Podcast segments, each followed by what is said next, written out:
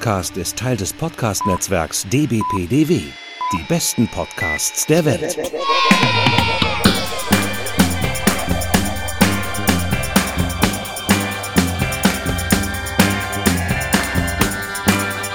Herzlich willkommen zur 83. Folge vom E&U-Gespräch. Mein Name ist Benjamin und mit mir am Podcast-Mikrofon sitzt wie fast immer Markus. Hallo Benjamin. Ich sitze im Markus. Studio Süd und du sitzt im Domstudio. So ist es, wegen Corona. Genau, es ist mal wieder Lockdown und wir machen das mal wieder remote. Remotely. Und wir haben eine E&U-Folge Classic. Ja, ich kann schon mal zwei sagen, Sachen sagen, die vielleicht passieren. Das erste ist, oh. dass ich nicht weiß, ob man das Schleudern der Waschmaschine hört, die gerade oh, an oh. ist. Im, im, Kommt im vielleicht auch wieder die, äh, der, der äh, Getränkelieferant. Das hatten wir ja auch schon mal. Hatten wir das auch nicht. Der ist nicht eingetütet. Nee. Und das zweite, was passieren könnte, ist, dass wir ja, ähm, wir ja über Handy gerade sozusagen sprechen und das mhm. könnte natürlich klingeln. Es könnte ja jemand anrufen. Vielleicht will ja mal jemand was von mir. Ja, Benjamin, aber du hast ja auch immer das Handy, also du hast ja immer den, den Alarm an. Also das immer das, das, wie heißt das nochmal, den Vibrationsalarm. Dann mach den doch mal aus. Wie wäre das? Hm? Nö. Dann vergesse ich das anzumachen und dann will mich morgen jemand anrufen. Benjamin, und dann wie wär's, wenn ich dich mit. einfach dran erinnere? Nee, das machen wir jetzt nicht. okay. Wenn es hier dann gleich brummelt, dann ist es ein, ein großer Gag für alle, alle, alle ZuhörerInnen. Ja, okay. Ich werde, ich sehe schon, ich werde dich da nicht überzeugen. Nee. Aber gut. Wir schneiden ja auch hier, weil wir zwei Spuren haben und vielleicht kann ich das dann da ja einfach rausschneiden bei dir. Das stimmt. Ja. Markus, bevor wir starten, möchte ich dir ja, möchte ich dir ja nochmal sagen, dass ich ähm, die Dino-Folge von dir und Chris, ja. äh, die letzte im Dezember, sehr genossen habe. Ich fand die ja, wirklich richtig gut. Mich. Äh, ich war ja dann, ähm, das ist ja jetzt also kein Selbstlob für den Podcast an sich, denn äh, ich war ja äh, auch nur in der Rolle des Hörers und wusste natürlich, dass ihr die Folge vorhabt, aber wusste nicht ganz genau, worüber er sprecht und fand es echt total interessant. Ähm, und ähm, soll ich da jetzt kurz was zu sagen oder sollen wir das ich, im Nachklapp machen? Das machen wir im Nachklapp. Ich meine, ich muss zu meiner Schande ja gestehen, dass ich äh, den Bezug zu Nancy Graves, über die wir ja auch mal gesprochen haben, beziehungsweise die du ja mal als Thema hattest, in der Folge gar nicht gemacht habe. Das tut mir ein bisschen leid, aber das holen wir dann heute nach. Ja, ähm, genau. Ja. Das ist sicherlich ein Aspekt. Im Nachklapp. Genau, im Nachklapp werden wir darüber sprechen. Und jetzt bin ich natürlich erstmal gespannt, was du mir heute erzählst. Ja, heute habe ich ein kleines Thema mitgebracht, ein äh, nettes Plauder- und Erzählthema. Ich glaube gar nicht mit großen kontroversen Diskussionen. Ist ja auch mal ganz nett. Schön. Ähm, Schön. Und ich steig mal ganz, ähm, wie soll ich das sagen, nett ein. Soft. Du machst einen soften ja, Einstieg am Anfang. Jetzt. Bitte? Du machst einen soften Einstieg. Ich mache einen soften Einstieg. Es wird, es wird ganz eskapistisch am Anfang und dann später. Später sind wir dann doch aber wieder, landen wir bei der Postapokalypse und dem Verschwinden der Menschen von der Erde. Ja, ist ein schöner Bogen. Ja. ja, genau. Und zwar fangen wir an. Es muss irgendwann Ende der 80er gewesen sein. Ähm, da bekam ich interessanterweise von der Patentante meiner Schwester, ja, also es ist eine Freundin von meinen Eltern, bekam ich ein Buch geschenkt. Und ich glaube, es ist auch das einzige Mal, dass ich von ihr etwas geschenkt bekam. Ich weiß auch gar nicht mehr, zu welchem Anlass es war. Ich glaube, mein Geburtstag. Und dieses Buch nannte sich Unter einer Stadt. Und es war äh, ein, eine Art Bilderbuch für ältere Kinder, Jugendliche. Also ich selbst war da ja vermutlich auch so neun, zehn oder so, wenn ich mich richtig erinnere. Und jetzt hast du ja, ich habe dir ja Bilder geschickt. Ich weiß nicht, hast du die jetzt schon vor dir, Benjamin? Ja. Genau. Von einem gewissen David Macaulay. Culkin. Nein. Nein. Der nicht. Nur David Macaulay. Und ähm, der sagte mir damals noch nichts und das Buch war auch mh, hm, irgendwie, ja, mh, hm, es hat nicht so ganz meinen Geschmack getroffen, glaube ich. Sage ich schon mal vorweg. Es ging nicht um Dinosaurier, es ging nicht um Weltall, sondern es ging um ja, der Name sagt es schon, unter einer Stadt auf Englisch, im englischen Original Underground, darum, was so im Untergrund einer Stadt so alles los ist. Was da für äh, Rohre zum Beispiel liegen, ja, die U-Bahn, diverse Leitungen und mhm. ähm, das Kanalisationsnetz natürlich und die Fundamente der Gebäude. Und der David McCauley, das kann ich ja jetzt schon mal vorwegnehmen, ist halt ein Illustrator und zwar ein sehr berühmter und bekannter Illustrator, vor allen Dingen von Kinderbüchern. Und eine seiner großen Leidenschaften ist halt die Architektur. Und was er als hier macht, ist ein, er macht, er hat einen gewissen Kniff, nämlich er zeigt uns eine Stadt, eine fiktive Stadt. Man könnte denken, es ist New York oder so, weil viele Hochhäuser äh, vorkommen. Er zeichnet halt diese Stadt, den Untergrund dieser Stadt, wie als wenn die Erde äh, quasi oder das Gestein verschwunden wäre oder transparent. Mhm. So, und du siehst ja da jetzt auch, ich habe dir ja ein paar Bilder geschickt, wie gesagt, mhm. wie quasi diese Leitungen äh, und die Kabel und so, wie das alles in der Luft schwebt. Man muss sich vorstellen, es ist aus einer Perspektive gezeichnet, ganz oft von, weiß ich nicht, 30 bis 50 Meter Untergrund. So, dass quasi diese Leitungen, die Käbel und die Tunnel so in der Luft schweben. Na, teils, teils, ne? Es gibt auch welche, die, glaube ich, von unten nach oben gehen. Kann das sein? Oder wie, wie ist das zu verstehen, wenn man diese, auf diese Stützen guckt von unten? verstehe ich jetzt nicht, wie du das meinst. Das Problem ist, ich habe das Buch auch hm. nicht mehr. Okay, also die ersten, äh, die ersten zwei Fotos, also zum Beispiel das auf dem Cover oder das danach, was du mir geschickt hast, das sind ja so Aufsichten, als würde ich äh, in einem Gebäude oben am Fenster stehen, auf die, auf die Straße runter gucken, nur dass eben der Asphalt weg ist genau. und ich dann da auf dieses Labyrinth gucke. Genau. Und dann gibt's aber welche, wo ich anscheinend im Untergrund stehe, nach oben gucke und dann sehe ich die ganzen Böden von den Autos genau, zum Beispiel. Genau, ja, genau, das sind die. Das meine ich, das sind zwei, ja. zwei verschiedene Kniffe. Genau. Ja. Ähm, was mich als, also ich fand es als Kind so semi-interessant und es war auch mal wieder so der Fall, das habe ich ja immer gemacht, als Kind mir die Bilder angeguckt, aber den Text nie gelesen. Von daher weiß ich ehrlich gesagt auch nicht, was da drin steht, ob das jetzt nur so ein Erklärtext ist oder da eine Geschichte erzählt wird, weil das macht der Macaulay nämlich sehr gerne, da werde ich gleich auch noch drauf kommen.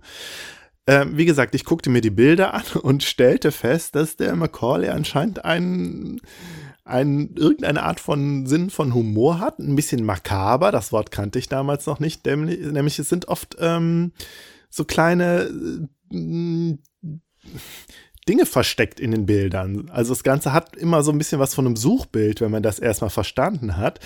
Und ich weiß nicht mehr genau, was da jetzt so alles drin war in den Bildern. Ich erinnere mich nur an einem Bild, guckte so eine Hand aus dem Boden. Wie als ob da eine Leiche vergraben wäre. Mhm. Ja, es hat was Wimmelbildartiges dadurch, dass er ja recht große Strukturen in den Blick nimmt und also von einer recht großen Entfernung so auf Straßen guckt, sind natürlich die Menschen sehr klein. Dementsprechend kann er recht viele Menschen darstellen und es hat dann was Wimmelbildartiges. Ne? Man sieht dann irgendwo Bauarbeiter oder sowas oder eine Person mit einem Hund, der dem so ein bisschen die, die, das Herrchen so ein bisschen zieht. Also solche kleinen Erzähl Geschichtchen sind drin, ne? Das hat er, genau. Und dann halt aber auch immer diese, ja, heute mal vielleicht mal sagen, Easter Eggs oder so, so kleine Gags, die eigentlich ja, überhaupt nichts ja. damit zu tun haben. Und die waren immer so ein bisschen makaber. War zumindest damals mein Eindruck. Ähm, vielleicht zum Zeichenstil, möchtest du da was zu sagen? Was ist dein erster Eindruck? Hm, also bei dem Buch jetzt ist es ja schwarz-weiß ähm, und arbeitet, also ist sehr, besteht nur aus Linien, ne? Also es könnten so so Stiche oder sowas sein oder einfach Bleistift, dünne Bleistiftzeichnung. Und die, die Hell- und Dunkelwerte kommen dann halt nur durch so Schraffuren genau. zustande. Und das macht es natürlich sehr äh, exakt auch, ne? Mhm. So ein mhm. bisschen wie so technische Zeichnung zum Teil. Ja. Und äh, würde ich fast sagen, eigentlich auch wenig ansprechend unbedingt für Kinder, ne? Es ist, weil es eben was sehr Technisches hat und eben auch so ein bisschen düster wirkt, dadurch, dass es nur mit Schwarz-Weiß und eben diesen dichten Schraffuren arbeitet. Mhm, mh. Ja, es ist sehr filigran und hast recht. Es ist ja. jetzt, es ist schon irgendwie was für die Nerdkinder. Ja, weil es sowas, sowas, äh, auch vom Thema her natürlich was sehr Analytisches hat. Ne? Mhm. Ja. ja. 1976 ist das Buch erschienen, auf Deutsch 1977 Ach, und auf Englisch, wie gesagt, Underground. Also was ich ja interessant finde, dieser Blick auf, auf die Stadt hat, hat ja was von dieser Vorstellung der Stadt als Organismus oder Maschine. Mhm. Ne? Weil wir ja ähm, auf einen Teil der Stadt gucken, der eher funktional ist. Also die Frage, wo kommt denn das Wasser her oder wie, worauf stehen, stehen dann, wie halten sich eigentlich die Gebäude auf, auf der Straße? Und dann sieht man eben diese Stützen oder so Rohrsysteme ähm, oder Kabel. Und es hat ja sehr was von, von dieser abstrakten Idee der Stadt als eben ein funktionierender Organismus, wo also alles ineinander greift, ne, wo alles funktionieren muss und wo der Mensch dann eben auch eine untergeordnete Rolle spielt. Also in den Bildern jetzt allein schon durch die Größe. Mhm. Die Menschen sind da, Ameisen. aber eher wie Ameisen, ja. die eben auch auch nur ein kleiner Teil des Organismus Stadt sind. Ne? Mhm. Und ist das vielleicht sogar eine sehr zeitgeistige Vorstellung, 70er, Anfang 80er? Die Stadt als Maschine oder könnte man drüber diskutieren. Also eine Affinität, also er hatte so, äh, Macaulay hat sowohl eine Affinität zu Architektur als auch zu Maschinen. Da kommen wir ja gleich zu. Ähm, mhm. Da weiß ich allerdings jetzt nicht, ob ich da so eine Intention sehen würde. Äh, mal gucken, können wir ja vielleicht gleich noch drüber diskutieren. Was man aber auf jeden Fall sieht, ist hier, ähm, dass er quasi die, das, was ein Illustrator eben im Gegensatz zu einem Fotografen machen kann, voll ausnutzt, ja, nämlich er macht ja, das Unsichtbare ja. sichtbar. Ja, es ist quasi unmöglich, Fotos zu machen vom Untergrund einer Stadt in der Art und Weise, wie er das macht. Aber als Illustrator kann er das halt offenlegen und sichtbar machen. Und das ist, glaube ich, so eine seiner Motive, also ja. so, die durch sein, die sich durch sein Werk ziehen und vielleicht auch so ein bisschen sein ich sag's jetzt mal, sein pädagogisches Projekt, ja, so mhm. ähm, mhm. äh, Visual Literacy ist, äh, tauchte in so einem Interview auf, das ich von ihm gehört habe, ja, also das mhm. Sehen, Lernen und eben ein Stück weit auch ein Bewusstsein für das Unsichtbare schaffen, was er halt als Zeichner, wie gesagt, leisten kann. Weißt du, woran mich das sehr erinnert oder in welcher Tradition Nein. es steht, sind natürlich ähm, anatomische Illustrationen. Ne? Mhm. Ich weiß, dass es an, an einigen äh, Hochschulen in Deutschland kann man immer noch anatomisches Zeichnen lernen. Und das ist deswegen immer noch wichtig, auch weil selbst wenn im Prinzip alles auch mit Minikameras abfotografieren könntest im Körper, willst du ja auf bestimmte Sachen darstellen, ne? Also mal so ein Querschnitt durch ein Gefäß oder so, wo du eben, genau wie er das hier machst, bestimmte Teile, eine bestimmte Haut oder Membran dann eben mal unsichtbar machst, damit du dahinter gucken kannst oder bestimmte äh, Querschnitte, äh, Aufsichten machen kannst, die du eben wirklich nicht abfotografieren könntest. Und da kommt das her, ne? Es ist wie, es ist wie so, wie es eben anatomische äh, Querschnitte gibt, hat er so einen Querschnitt durch die Stadt, wo der eben bestimmte Membranen, in diesem Falle eben die Straßen, dann eben unsichtbar macht, weil er was Bestimmtes zeigen will. Mhm. Interessanterweise ähm, ist es bei ihm jetzt biografisch nicht so, dass er daherkommt, sondern dass er da hingekommen ist quasi.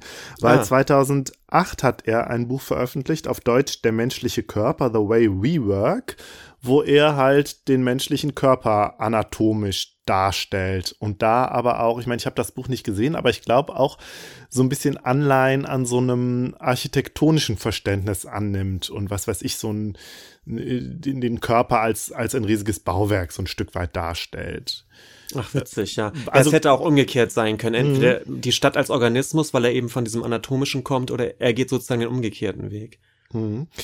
Und ähm, wo du das jetzt sagtest mit den anatomischen Zeichnungen, eine kleine Anekdote. Ich habe ja mal ein Semester Bio studiert und da sollten wir auch mikroskopieren und das, was wir sehen, halt auch zeichnen. Und ich fand dieses, ähm, diese Art, wie uns das vermittelt wurde, was wir da jetzt machen sollten, ganz verwirrend und seltsam, weil es wurden ganz äh, unterschiedliche Botschaften ausgesendet von den äh, äh wissenschaftlich Mitarbeitenden da, die uns dabei Mikroskopieren und Zeichnen geholfen haben, weil es hieß einerseits, ihr müsst genau das zeichnen, was ihr seht.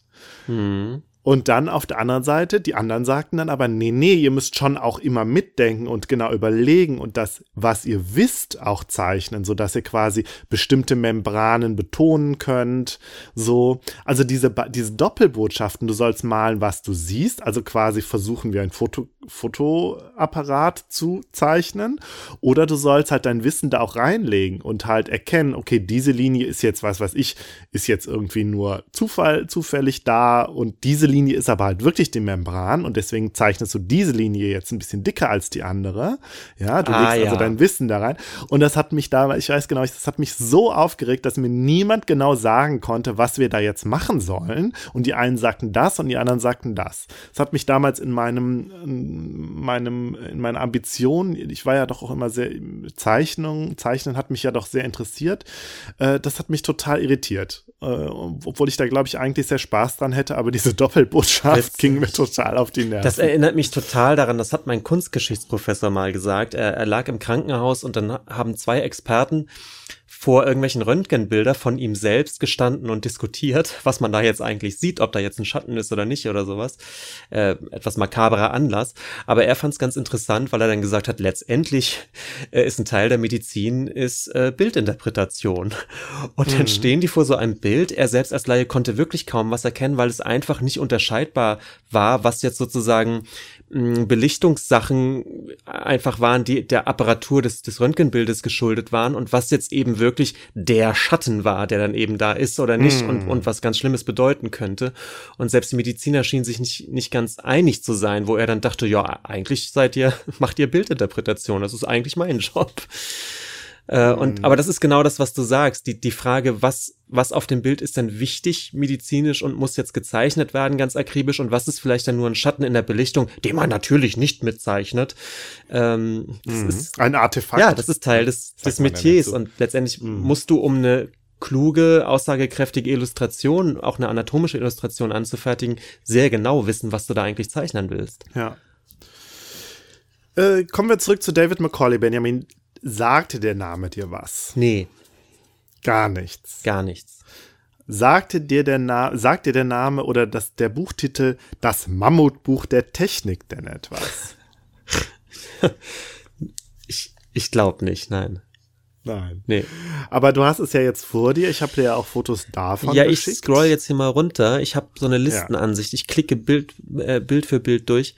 Das Mammutbuch der Technik. Jetzt habe ich hier gerade das Cover vor mich. Nee, hat, ich habe aber auch nicht das Gefühl, dass ich das mal in der Hand gehabt hätte oder so. Nee.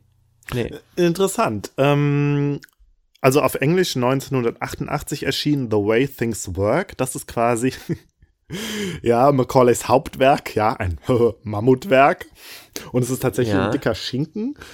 Und es ist ein, ähm, ja, wie soll man das sagen? Ein Bildererklärbuch, ja, äh, was die Technik erklärt, von, von den einfachsten mechanischen Prinzipien, also die schiefe Ebene, ähm, der Hebel, das Rad, bis zu so komplexen äh, Mechanismen wie der Computer oder, äh, keine Ahnung, die Raumsonde, Raketentriebwerk und so.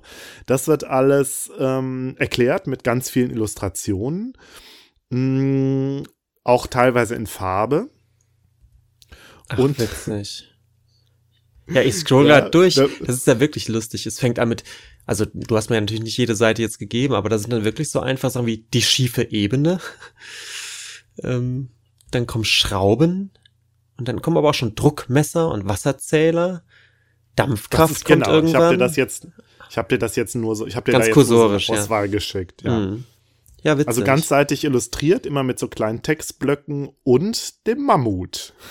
Das Mammut ist quasi das Maskottchen, was sich durch das Buch bewegt. Und parallel zu diesen Erklärtexten und teilweise damit verwoben, werden halt immer diese Mammut-Anekdoten erzählt. Und das ist quasi Macaulays Erfindung. Also dazu muss man sagen, er selbst ist zu diesem Projekt dazu gestoßen, ursprünglich nur als Illustrator. Der Autor der technischen Texte ist der Neil Art Artley und es gab wohl auch noch ein paar andere AutorInnen. Ähm, und dann hat letztlich aber der Verlag erschienen, dass wir das Macaulays äh, Mammutbuch der Technik nennen, weil der halt schon so einen Namen hatte als mhm. Illustrator, als Buchillustrator und äh, Kinderbuchmacher quasi. Ähm, und äh, Macaulay ist dann auf die Idee mit dem Mammut gekommen, weil ursprünglich wollte er, glaube ich, vor allen Dingen was mit Höhlenmenschen machen, ja, um so die simplen Prinzipien äh, der Technik zu erklären, was weiß ich, die Höhlenmenschen erfinden das Rad. Mhm. Und dann ist er davon irgendwie auf das Mammut gekommen und das hat ihm so gefallen, dass er das als Maskottchen behalten hat. Und äh, jetzt ist so die Story, äh, die das Buch halt auch erzählt, die quasi eines unbenannten Erfinders, der äh, in ein Mammutland reist und da die Technik der Bewohner entdeckt. Und das Mammut spielt halt auch immer eine Rolle als jemand, also als eine Figur, die die Technik dann ausprobiert oder mit dem irgendwas gemacht wird. Das Mammut muss immer hinhalten, so äh, um für irgendwelche Experimente, oder es ist einfach nur äh, da und es ist ein bisschen lustig, ein bisschen trottelig, ein bisschen tollpatschig und äh, ihm begegnen immer seltsame Dinge. Ja. Das muss dich doch angesprochen haben. Total, ja. Auch wenn es überhaupt nichts Paleo-mäßiges hat, das Buch. Das Mammut ist halt einfach super cool gezeichnet. Das ist irgendwie so eine sympathische Figur. Und mich hat das so fasziniert, dass neben diesem dieser komplexen Technik, die da erklärt wird, parallel auch so eine kleine Fantasy-Geschichte erzählt wird. Dann auch mit diesem Touch äh, irgendwie dieses, ähm, also so ein Entdecker, der so ein Buch geschrieben hat und dieses Buch wird dann hier referiert quasi, so das Entdeckertagebuch, mm. ja, mit den, mm. mit den kleinen Skizzen von dem Mammut.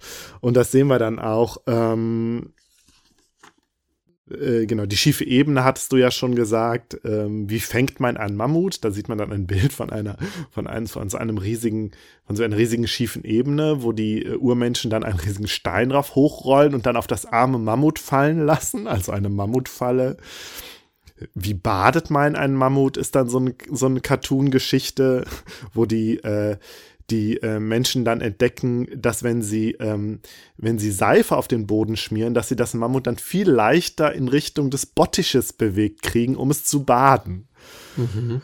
Oder über Mammutanziehung, ja, da sehen wir dann das Bild von einem elektrisch aufgeladenen Mammut, wo ganz viele Dinge am Fell des Mammuts kleben, weil es halt elektrisch aufgeladen mhm, ist. Mhm, so, und jetzt ähm, will ich dir eine Geschichte vorlesen und du rätst am Ende, um welche Technik oder um welche, ähm, um welchen Mechanismus, also worum es geht letztlich. Ja. Jetzt muss ich nur das. Ähm, habe ich das auch als Bild oder ist es, ist es schwieriger, weil ich keins habe? Äh, es ist schwieriger, weil du keins hast. Oh. Keins hast. Oh. Okay. Vom Geschenk, das immer weiter schenkt. Ne? Also The Gift That Keeps on Giving heißt es vermutlich auf Englisch. Mhm. Auf einer meiner Reisen war ich eines Tages in einer Stadt eingeschneit, in der die Brennstoffvorräte ausgegangen waren. Als ich an einem bitterkalten Morgen aufwachte, erfuhr ich, dass aus dem Nichts ein riesiges Mammut aus Beton vor den Toren der Stadt aufgetaucht war. Die aufgeregten Einwohner bestaunten es und mein fachlicher Rat war gefragt. Am langen beweglichen Rüssel des Mammuts fand ich einen Zettel, auf dem geschrieben stand, dass dieses gigantische Gerät das Geschenk eines Freundes sei. Werde das Mammut richtig behandelt, so war weiter zu lesen, dann würde es so viel Wärme in Form von Dampf abgeben, wie die Stadt benötige. Dafür verlange die Maschine nur, dass sie mit reichlich Wasser und gelegentlich einem Kügelchen aus einem Beutel, der beigefügt war, versorgt würde. Oh, oh, oh, oh.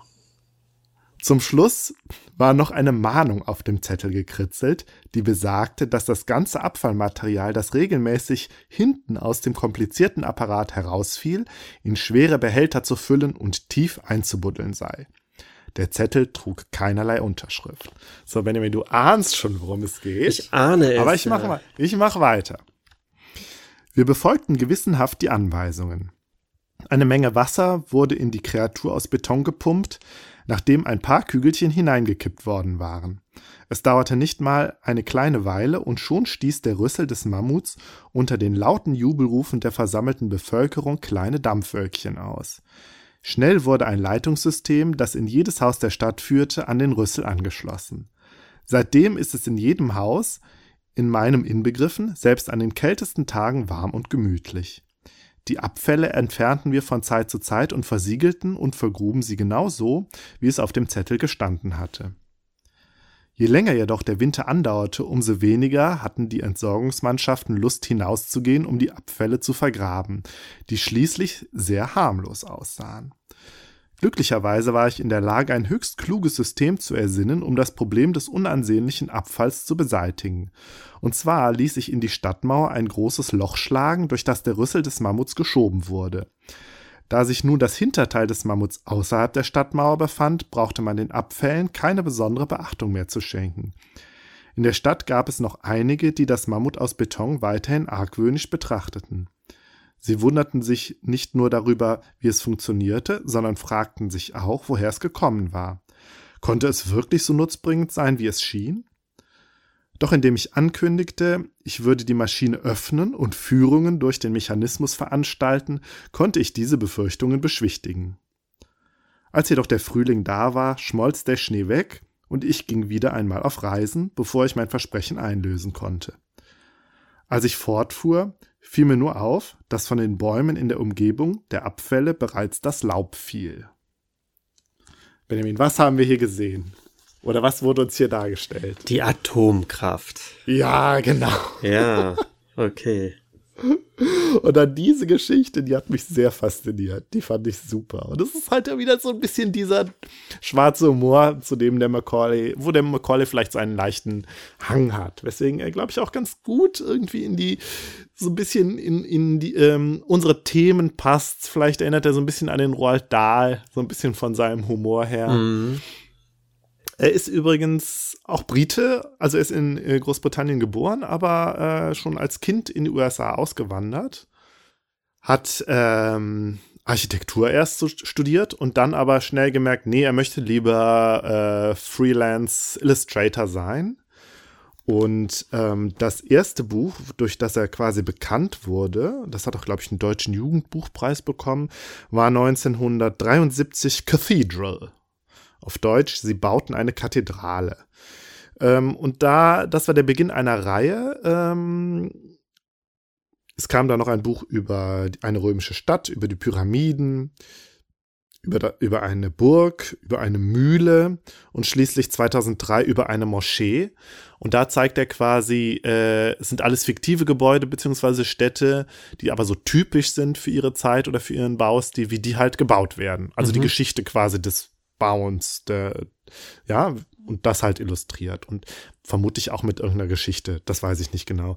Äh, ursprünglich wollte er eine Geschichte über Gargoyles äh, zeichnen und daraus ist das mit dem mit der Cathedral dann entstanden. Dann hat er sich doch von den Gargoyles wegbewegt und äh, auf ähm, die Architektur konzentriert. Seine zweite Leidenschaft eben, neben dem, neben Interesse eben an den Maschinen. Ja, du sagst mir jetzt nochmal, was Gargoyles sind.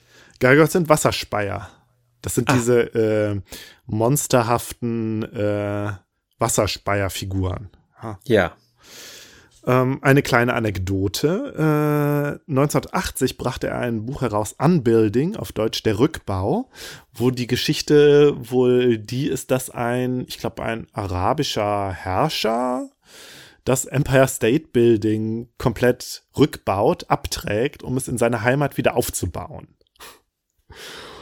Und ähm, 2001, ja, nachdem die, nach dem Anschlag auf das World Trade Center, hatte er dann so ein komisches Gefühl mit diesem Buch und hat dann wohl ja. die Idee gehabt, so, jetzt mache ich ein Buch über eine Moschee, wie eine Moschee gebaut wird, was dann 2003 erschien ähm, womit er eben halt die Gemeinsamkeit, die architektonischen Gemeinsamkeiten eben in der Architekturgeschichte äh, der, der christlichen Bauten und der äh, muslimischen Bauten halt darstellt. Mhm, dass da doch mhm. irgendwie, das war, das war so sein Ansinnen. Und das Buch ist wohl auch äh, in islamischen Ländern teilweise ganz gut angekommen, sagt er. Ähm, er brachte dann noch Bücher raus über ein Schiff, wie ein Schiff gebaut ist, wie Flugzeuge funktionieren und halt den menschlichen Körper. Ja, das hatte ich ja eben schon erwähnt. 2013 unter anderem halt auch ein Buch über die Toilette. Und ich glaube, da sehen wir dann auch so, was eines seiner, seiner Lieblingsstilmittel ähm, ist, dass er die Dinge halt, kleine Dinge, kleine Mechanismen ganz groß darstellt, ja. Also ja, die ja. Toilette ist dann halt ein riesiges Bauwerk. Und das ist auch eines der Sachen, das hatte ich jetzt beim Mammutbuch der Technik gar nicht gesagt, dass neben dem, neben den Geschichten mit dem Mammut immer vorkommt, die Dinge äh, sind teilweise ganz riesig dargestellt. So wie riesige Gebäude.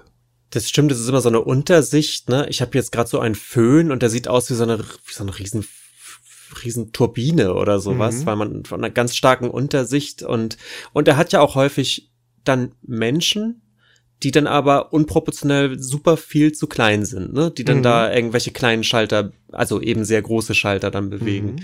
Also es ist wirklich ein kompletter Perspektivwechsel. Mhm.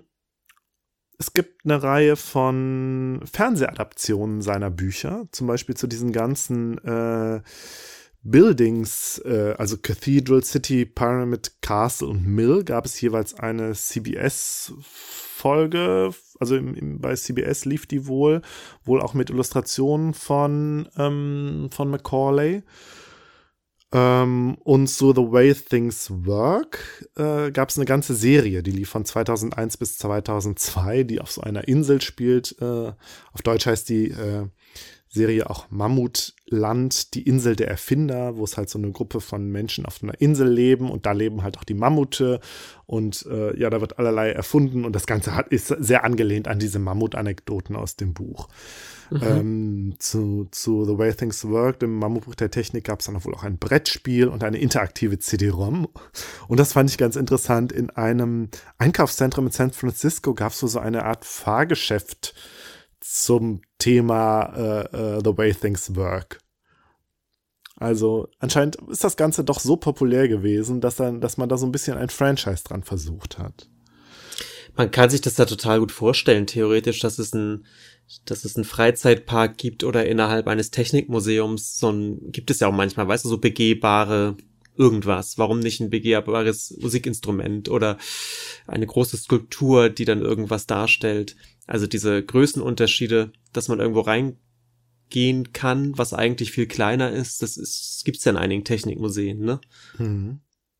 Ähm, es gibt inzwischen auch eine Neufassung von The Way Things Work, wo er dann halt die neueren technischen Errungenschaften dann auch drin hat, das Smartphone oder so. Und da, ähm, was er so ein bisschen beklagt, da mag er dann noch ein bisschen kulturpessimistisch sein, ist, dass die neueren Gerätschaften ja eher so Blackboxes sind, die man nicht mehr aufschrauben ja. kann, wo man eben nicht mehr ja. sehen kann, wie sie funktionieren. Und das hat er natürlich als eine große Herausforderung gesehen für sich. Ja, das ist ja, hatte ich ja schon gesagt, so sein, sein pädagogisches Anliegen, so ein Stück weit Dinge sichtbar zu machen, wie Dinge funktionieren. Und das, da beklagt er halt, dass das bei den neuen, äh, ja, äh, hochtechnischen Geräten nicht mehr so einfach ist. Ja. Das fand ich ja. übrigens sehr faszinierend als Kind halt auch an diesem Buch. Also mich hat nicht so sehr fasziniert, also war so eine Meta-Faszination quasi an dem Buch, dass ich es toll fand, dass dieses Buch theoretisch in der Lage ist, mir wirklich die komplexeste Technik zu erklären, halt auch den Computer und so. Ja. Ich habe es dann aber nie so durchgelesen und so durchgearbeitet, um es dann wirklich zu verstehen. Vielleicht mache ich das aber irgendwann mal und äh, mal gucken, vielleicht die neuere Fassung des Buches. Ich besitze das Buch nicht, ich habe mir jetzt auch die ältere Fassung von einem Freund ausgeliehen, um dann noch mal reinzuschauen. Ähm, wer weiß, vielleicht äh, hilft die einem weiter bei dem äh, vielleicht schafft äh, Macaulay es ja tatsächlich, einen Blick in die Blackbox zu werfen und da mhm. ein bisschen Verständnis äh, äh, zu erringen. So. Benjamin, aber wir noch, noch ein Buch mitgenommen. Ich habe noch, noch, ein, Buch, Buch und das, besitzt, das besitze ich tatsächlich. Das Motel der Mysterien von 1979. Und jetzt schließen wir auch so ein bisschen an äh, die Paleo-Art-Folge an, wenn man so will, weil da habe ich mit Chris ja auch drüber diskutiert, über diese Herausforderung, beziehungsweise das haben wir ja auch gemacht in unserer Nancy Graves-Folge, ja, die die Paläontologie hat, auf der Basis von sehr geringem Datenmaterial äh, etwas zu rekonstruieren, ja, Tiere zu rekonstruieren zum Beispiel. Mhm. Und beim Modell der Mysterien ähm, macht Macaulay das auf eine humorvolle Art mit der Archäologie und äh, erzählt die Geschichte in der Zukunft. Also wir schreiben das Jahr 4022 nach Christus.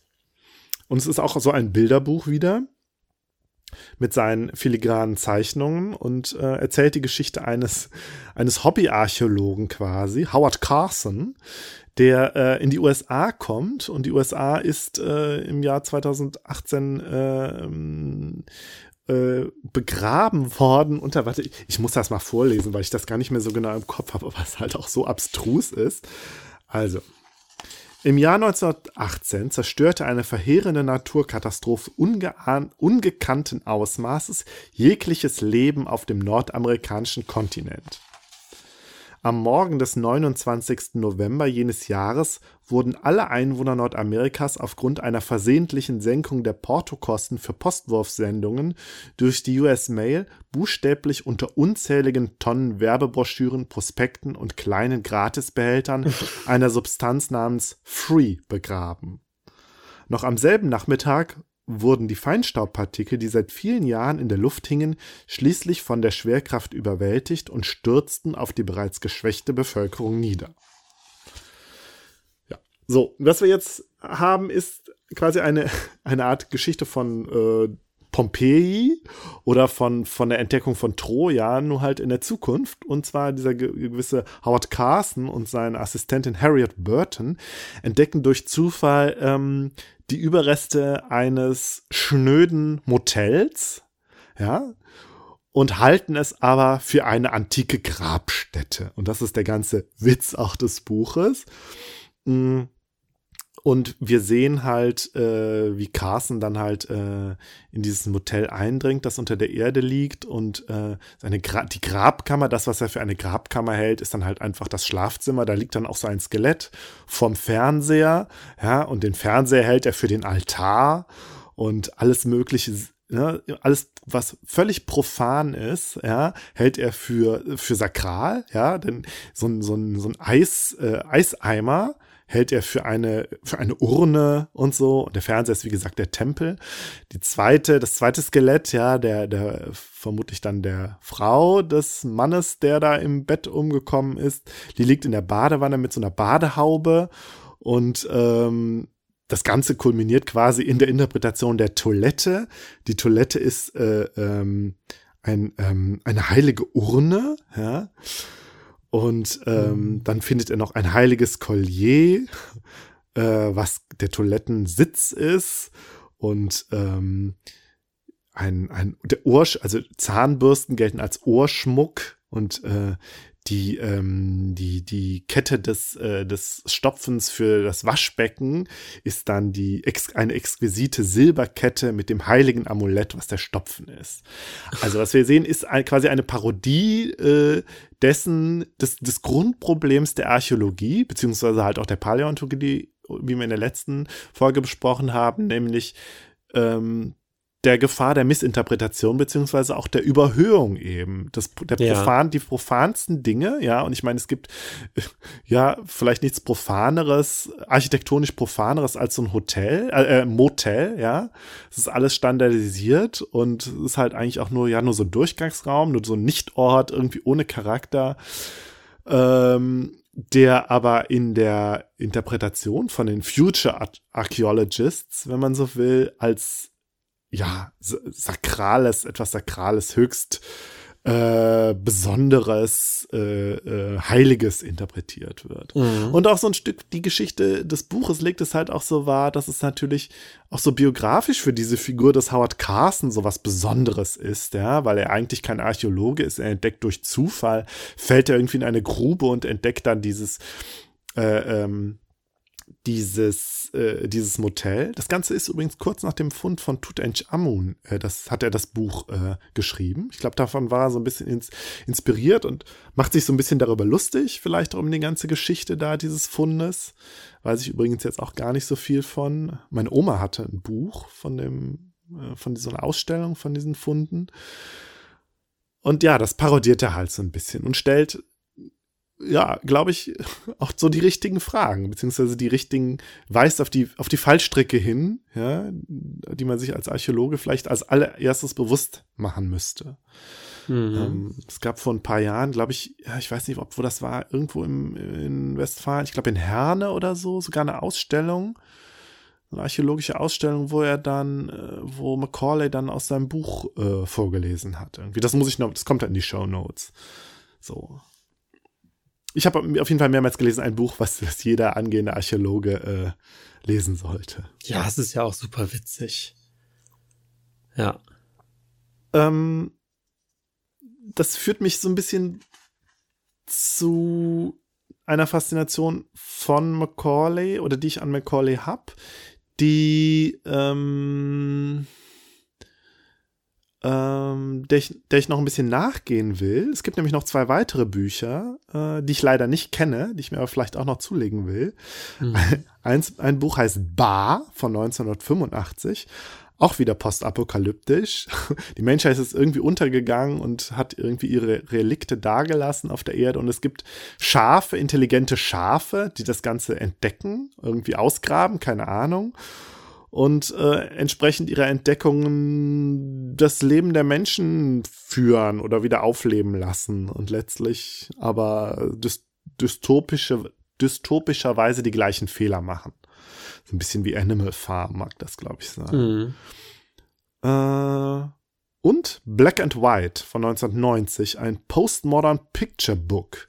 Da verlässt er so dieses, äh, dieses Archäologie-Thema und erzählt ein, ähm, eine Bilderbuchgeschichte, eine vierfache Bilderbuchgeschichte. Du musst dir halt so die Doppelseite vorstellen, die nochmal jeweils in der Mitte geteilt ist, sodass du quasi vier Felder hast.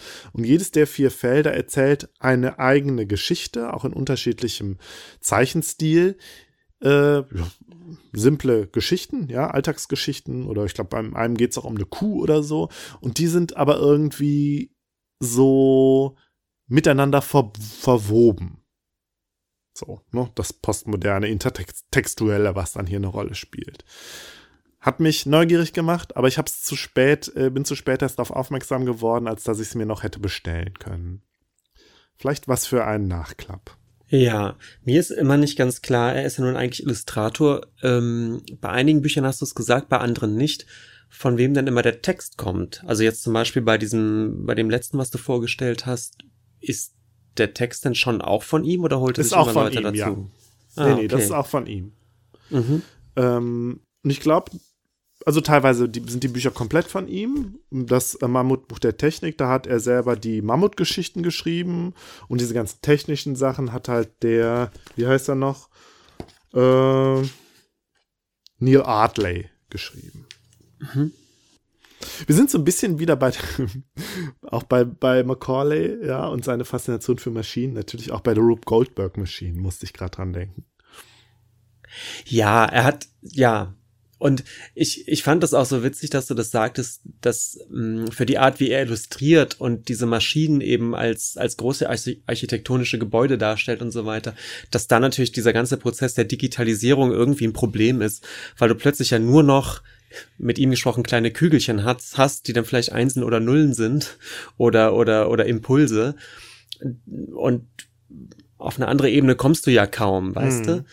Also das Innere eines Computers, ähm, ich bin auch mal gespannt, wie er das, das machen will, weil ähm, diese schönen Zahnrädchen und Ebenen und Schläuche und Bahnen finden da ja kaum mehr statt oder halt sehr anders, ne? Mhm. Vielleicht noch, wenn du so eine Festplatte hast, das kann man dann vielleicht noch begreifen. Aber viele andere von diesen digitalen Rechenprozessen sind ja ähm, sind ja doch sehr viel weniger anschaulich als eben eine Dampfmaschine oder ein Toaster. Das ist ein, ein Dilemma natürlich, dem man sich zu stellen hat. Mhm. Ja, das war auch schon meine Vorstellung von David McCoy. Ja, interesting. Ja, ähm, ich dachte irgendwie, der passt so zu, zu den Themen. Und irgendwie musste ich auch wieder an eine ganz alte Folge von uns denken, wo ich mal über die, diese Comicreihe, die geheimnisvollen Städte sprach, die ja auch von, äh, von so zwei äh, Architekturfans gemacht wurde. Das erinnert John schon ein bisschen daran. Äh, was ich interessant finde, ist, als er mit dem ersten Buch anfing, Unter der Stadt, wo ich auch sagte, so die, die Stadt als Maschine und so, da mh, hm, versuchte ich immer irgendwie rauszuspüren, ob er, ob das, ob es eine Art auch Kritik oder zumindest so, ein, so eine Skepsis gegenüber dieser modernen Metropolen sind, weißt du, diese Unwirtlichkeit der Städte, die ja dann, glaube ich, auch zur gleichen Zeit so ein Schlagwort wird, ne, der verlorene Mensch in dieser übertechnisierten Welt, ob es in die Richtung geht oder ob es eben doch eher eine eine Bewunderung ist der Funktionalität, wie, wie schön das doch alles läuft und wie, äh, wie, wie toll sowas ja auch funktioniert. Also ich glaube, er ist schon, das sagt er auch mal, er ist jetzt kein Fan von, von Hochhäusern zum Beispiel und er ist ein super Fan dagegen des antiken Roms, ja, und überhaupt ah. von, von dem heutigen Rom, des Nebenanders irgendwie, des ganz Alten und des Neuen, das fasziniert ihn, kann ich auch total nachvollziehen. Ähm, ja, aber ich weiß jetzt gar nicht, wie weit da jetzt seine Architekturkritik geht. Mhm.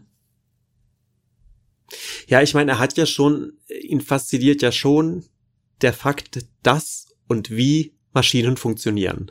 So, also er ist ja, ist ja kein ähm, äh, Technikskeptiker an sich, ne?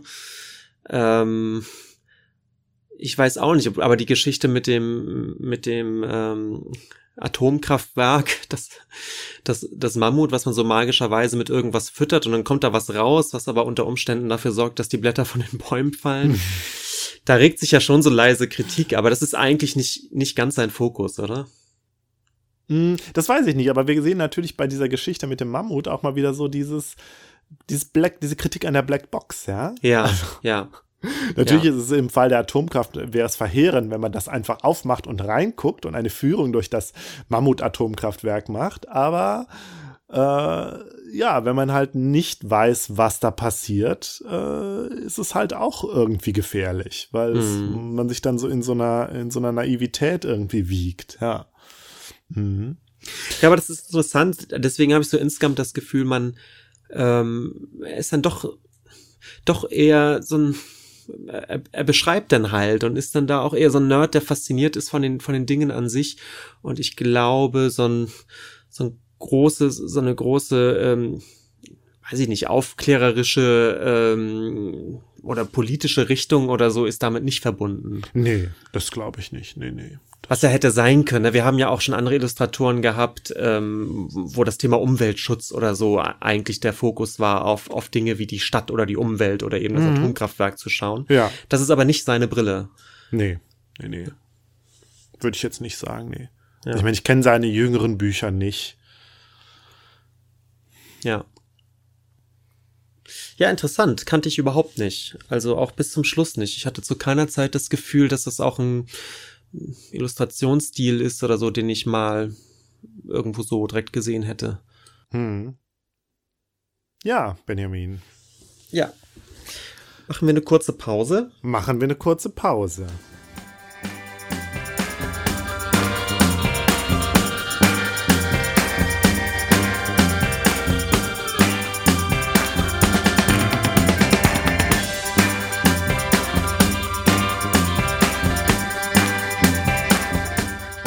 Markus, das zweite Thema, das, das hast du mir so ein ganz bisschen um den Bauch gebunden. Ach. ja. Äh, das wolltest du eigentlich mal so im Nachklapp verhandeln, aber ich fand irgendwie, dass es ein Thema ist, über das wir mal ausführlicher reden sollten und dann ja wir blähen dann, es quasi auf genau und damit habe ich es dann auch gleichzeitig adoptiert ja ähm, finde ich gut ja Markus guilty pleasure ja Guilty Pleasure. Benutzt du das ja. Wort selbst? Nein. Nein? Nein. Ah. Ja, guck mal, ich schon. Auch, auch wenn's, ja, wenn ich weiß, dass es problematisch ist. ja, nee, ich benutze das nicht, weil ich äh, auch, glaube ich, ich sag's jetzt direkt mal so, keine Guilty Pleasures habe. Stimmt nicht so ganz, aber ähm, zumindest das, wo ich das Gefühl habe, ähm, dass die Leute, die das Wort benutzen, ihre Guilty Pleasures rausschöpfen aus dem Bereich. Den habe ich nicht so, diesen Bereich. So, ein bisschen kompliziert ausgedrückt, aber da kommen wir ja dann gleich noch zu. Aber du, aber kennst du Situationen, dass du in Gesprächen mit bestimmten Leuten bestimmte Interessen oder Vorlieben kultureller Art lieber verschweigst, weil du denkst, ah, das ist jetzt eher peinlich? Mm, ja, ist aber schon länger her tatsächlich. Du hast deinen Freundeskreis uh, jetzt so sortiert, deine alle Sozialkontakte, dass, dass dir nichts mehr peinlich ist. Ja. genau. Völlig schamlos. Nein, aber tatsächlich, früher an der Uni äh, gab es dann doch eher so Situationen. Mhm. Da war dann auch schon so der Besitz eines Smartphones schon. Ich meine, das ist natürlich auch schon ein bisschen länger her, aber Besitz eines Smartphones schon so ein bisschen. Mhm. Mhm. Ah ja, interessant. Aha. Ja. Es, ja. Gibt eine, es gibt noch eine Situation, an die ich mich, eine einzige, an die ich mich tatsächlich erinnere, wo ich äh, selber noch Student war äh, oder glaube ich dann so wissenschaftliche Hilfskraft oder so. Und da las ich das Buch von China Mieville im ja. Aufenthaltsraum in der Cafeteria. Und da kam dann eine Kollegin, die schon wissenschaftliche Mitarbeiterin ist und so, und die guckte dann irgendwie so, mh, aha. Und da fühlte ich mich so ein bisschen, hatte ich das Gefühl, ich muss das rechtfertigen, dass ich jetzt hier so Science Fiction lese oder so. Ja, ja. Gerade weil das Cover ja auch, da ne, haben wir auch schon mal drüber gesprochen, alberne, schlechte Cover von an sich guter Literatur. Ja. Und dann meinte sie aber so, ach ja, wieso, ich guck äh, irgendwie verbotene Liebe oder so. Also im Sinne von, brauchst dich da, braucht dir jetzt nicht peinlich sein, ich habe auch mein Guilty Pleasure. Ja. Ich ein ganz interessantes, eine ganz interessante äh, äh, Situation, ja, weil äh, ich glaube, jetzt ja, würde ich mich natürlich nicht mehr dafür schämen. Weil dann sind wir jetzt eigentlich schon so in media res, weil das war ein Aspekt bei meiner bei meiner Selbstbeschau zu dem Thema, dass mir ah, eine sehr, dass mir äh, das nämlich, wir werden ja gleich über über äh, zwei Texte sprechen, die du mir auch mal ähm, vorgewordet hast zu dem Thema. Mhm. Aber die gehen so ein bisschen davon aus, es gibt, man hat dann eben Guilty Pleasures, so. Und die sind dann stabil, während ich das Gefühl habe, was mich guilty fühlen lässt, was bei mir Guilty Pleasure ist, variiert durchaus, in welchem ähm, Kreis, in welcher Peer Group ich mich gerade bewege. Es mhm. gibt ähm, natürlich Freunde und Kumpels, äh, denen gegenüber alles okay ist, ja, und es gibt dann aber durchaus, ähm, ich arbeite ja nun mal im Kunstkontext, ähm, in denen ich viele Leute treffe, die so mh, hm, kein Fernseher haben, gar nicht ins Mainstream-Kino gehen, ausschließlich klassische Musik hören, zumindest behaupten mhm. sie das, wo ich das Gefühl habe, boah, da bin ich ja wie so ein, gegen die bin ich ja wie so ein losgelassener Teenager, weil ich höre Popmusik, ich gucke Mainstream-Kino und hänge abends gerne vor der Glotze. Ähm, wo ich dann denke, sind das jetzt schon Guilty Pleasures? Ist, ist Popmusik per se jetzt schon Guilty Pleasure, wenn ich mich in, in so einem Kreis bewege? Ähm, also ich habe das Gefühl, es hängt, es hängt sehr stark vom Kontext an, in dem man sich bewegt. Ja, ja, vielleicht bist du da aber auch so ein bisschen mh, mm, jetzt du als Person ein bisschen was Besonderes, weil du dich eben in zwei Kontexten da irgendwie bewegst. Ähm, aber vielleicht fangen wir erstmal an und sagen, was ist denn überhaupt mit Guilty Pleasure gemeint? Ja, ähm, das könnten wir schon am Hand des Textes von äh, Jennifer Salai machen, äh, den du mir auch geschickt hast. Ähm, Against Guilty Pleasure. Ja. Äh, erschien im New York Times Magazine äh, im 2013, 9. Dezember 2013, packen wir sicherlich in die Show Notes. Ähm, und äh, ja, sie leitet dann irgendwie ein mit, mit so allgemeinen Worten. Wir alle wissen, glaube ich, ungefähr, was ein Guilty Pleasure ist, nämlich ein, eine Art von Vergnügen an einem kulturellen Erzeugnis, wenn man es mal so, an einer kulturellen Hervorbringung. Ähm, was man aber ungerne zugibt, dass man das eigentlich genießt und toll findet. Weil es als minderwertig gilt. Und genau. schon sind wir wieder mitten bei unserer zu überwindenden Unterscheidung zwischen E und U.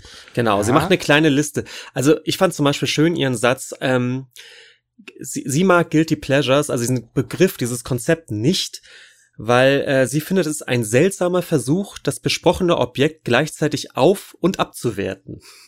Also zu mhm. sagen, ja, es hat mir Pleasure bereitet, ja, ja, aber eigentlich ist es auch Mist. So, so, ja, und das, und äh, die, diese, schon diese, mh, mm, die, dieses irgendwie Zweischneidige findet sie dann schon, äh, also da merkt sie schon, da stimmt was nicht mit. So. Mhm. Ja, und da stimmt auch einiges nicht mit, mit genau. dem ganzen Begriff und dem Konzept. Ja, und sie fasst so zusammen, sie fasst zusammen als Guilty Pleasure gelten kulturelle Hervorbringungen des Massengeschmacks oder Mainstreams. Ja. Zum Beispiel Genre-Literatur, eingängige Pop Popmusik, Hollywood-Filme, im Gegensatz zu, äh, zu, zu Arthouse-Kino, ja. Und TV-Serien, wenn sie nicht gerade Breaking Bad oder The Wire sind. Ja. Ähm, wenn sie zum Beispiel Soap-Operas sind. Genau. Dinge für den, äh, Dinge für den leichten Genuss ohne großen Anspruch oder Bildungsinteresse. Der Tatort zum Beispiel. Ja. Oder jetzt, wir hatten ja gerade Weihnachten, diese ganzen Weihnachtskitsch-Sendungen, die dann irgendwie bei Netflix auch zu finden sind. So. Mhm da war dann das äh, tatsächlich kurz vor Weihnachten war dieses Guilty Pleasure Thema auch nochmal so ein Thema, so ein bisschen bei Twitter. Ja, am Weihnachten gucke ich natürlich immer hier die und die Sendung und die und die. Und ich meine, es muss dann ja noch nicht mal irgendwie die drei Haselnüssel für Aschenbrötel sein, was ja schon so ein bisschen so, vielleicht ein bisschen das Ganze übersteigt. Mhm. Äh, aber ja. Sie macht dann ein, ein äh, geht dann so ein bisschen tief in die Geschichte und kommt mit Aristoteles und Platon, ähm, sagt zum Beispiel, dass Platon der Meinung war, es, es gebe eine Art höhere Ordnung des Genusses, ähm, die immer auch ein Aufwand intellektu intellektueller Anstrengung beinhalten muss. Und das fand ich ganz interessant, weil es schon so ein Dualismus aufmacht zwischen es gibt Dinge, die einen intellektuell fordern, mit denen man sich beschäftigen kann, die man dann auch genießen kann, diese Beschäftigung mit diesen Dingen. Und es gibt Dinge, die mich intellektuell nicht fordern, die man dann so wegguckt, könnte man ja, vielleicht die, sagen, ja? Du hast quasi die Unterscheidung zwischen der Unterhaltung, der seichten Unterhaltung hm. und irgendwie der Kunst, der Auseinandersetzung, ja, was dann immer direkt halt auch so was transformativ Bildendes hat, ja, wo du dich halt wirklich mit auseinandersetzt und dann irgendwie eine, eine Bild, Bildungserfahrung irgendwie mitnimmst. Ja, etwas, was dich weiterbringt, etwas dich, ja. Bildung ist ein, ist ein Thema, bringt, ja. So. ja, ja. Das, das, ja, muss, das, das muss auch total aufgeladen. Genau, das, das muss mich Thema, weiterbringen. Ja. Ich, ich muss mich da genau. an was genau. reiben und das muss mich dann irgendwie äh, äh bereichern. Es muss mich bereichern. Ja. ja. Wir sind natürlich, ja, wir sind natürlich im ganzen bildungsbürgerlichen ästhetisch-philosophischen Kanon der ganzen Diskussion um Bildung. Das, das, da, da sind wir natürlich jetzt mittendrin mit dieser kleinen Phrase. Ja. Guilty ja, Pleasure. wobei ich auch wieder interessant finde, dass dann immer so ein bisschen davon ausgegangen wird, es gäbe Leute, die immer nur die, die eine Art des Genusses haben, ja, also ähm, es gibt Leute, so, ich sag's jetzt mal, Intellektuelle, die brauchen diesen Stimulus, des sich geistig auf hohem Niveau mit was auseinanderzusetzen, um es überhaupt interessant zu finden. Alles andere mhm. langweilt die und können sie dann auch nicht genießen. Und es gibt eine mhm. andere Art von Mensch, die nur auf den seichten Genuss äh, aus sind in ihrer Freizeit. Das soll dann prickeln und unterhalten und von der Arbeit ablenken. Und da will man sich dann in der Freizeit nicht noch mit irgendwas belasten, wo man irgendwie nachdenken müsste. Mhm. Ähm, und ich ich glaube halt, ähm, das ist, das, das ist ja, das ist so ein Dualismus, der aber in der Realität, finde ich, wahrscheinlich nicht funktioniert, weil hat man nicht immer beides? Hast du nicht beides? Hm, ich weiß, ich habe beides, ja. Ähm, und natürlich, wir können ja jetzt, also wir werden natürlich jetzt auch persönlich so. Und äh, ich glaube, ich Unbedingt. für mich persönlich kenne beide Modi quasi. Ich kenne das Bedürfnis, mich einfach unterhalten und berieseln zu lassen. Mhm. Und ähm, finde das ein, ein sehr angenehm, sehr schönen Modus, in den ich mich da begebe, der viel wirklich auch damit zu tun hat, dass ich mich nicht anstrengen will. Und natürlich, wenn ich nach einem langen Arbeitstag nach Hause komme oder auf dem Heimweg, dann lasse ich mich berieseln und zwar durch Podcasts. Und ja, ich gestehe es, mein Guilty Pleasure sind Podcasts, wenn man so will. Aber ich lehne dieses Konzept des Guilty Pleasure ja auch so ein bisschen ab, weil es so was Negatives hat. Und für mich persönlich ist diese Berieselung was rein Positives. Mhm. Ich finde es total angenehm, mich eben nicht konzentrieren zu müssen, so, sondern was im Hintergrund laufen zu haben. Und für mich ist das, hat das überhaupt nichts mit Abwertung zu tun. Aber ich sehe gerade an dieser Diskussion, dass ich da, da jetzt merke, ich muss mich da schon wieder verteidigen. Sehen wir, gegen was für, für, für Mauern wir hier quasi auch ankämpfen mit unserer Diskussion.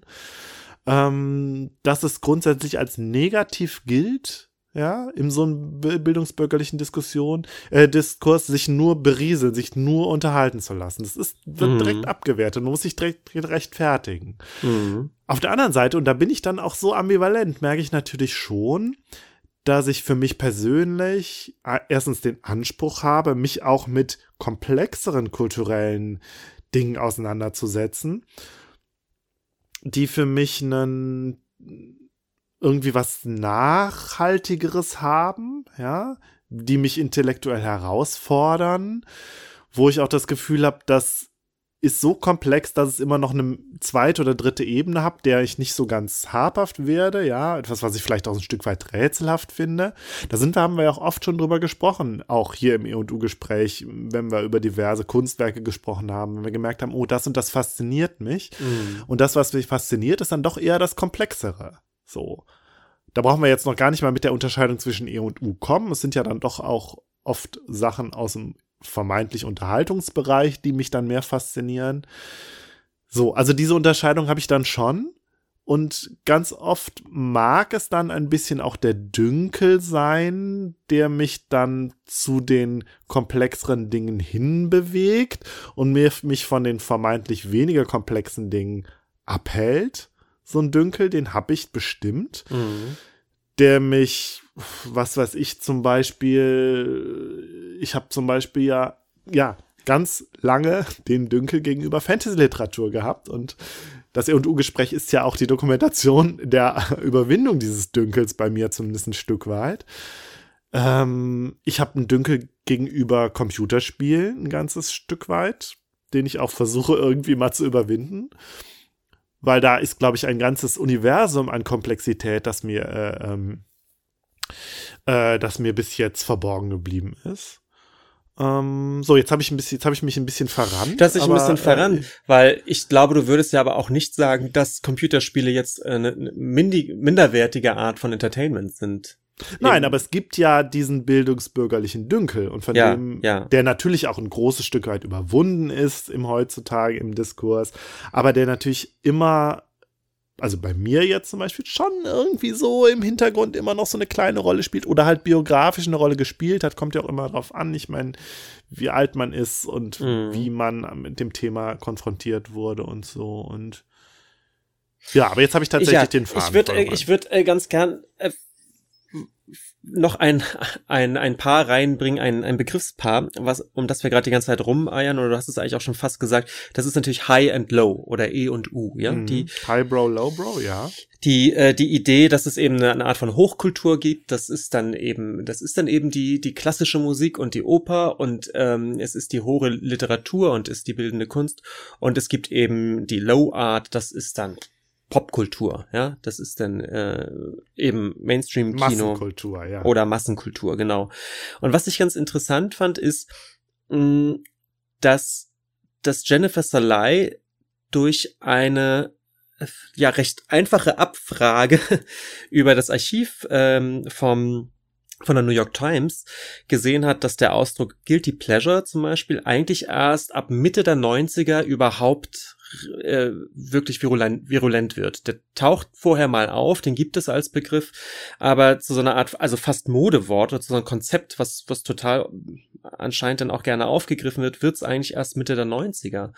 Und sie macht die These auf, dass erst mit den 90ern, also in einer Phase, wo, wo man in so ein, in so einer Art, vielleicht ist es ein, ist es ein Post, postmoderner Gedanke ist, dass es eben High and Low so gar nicht gibt und dass die Grenzen da eigentlich aufweichen, erst dann ist es auch nötig, so ein Konzept wie Guilty Pleasure zu erfinden.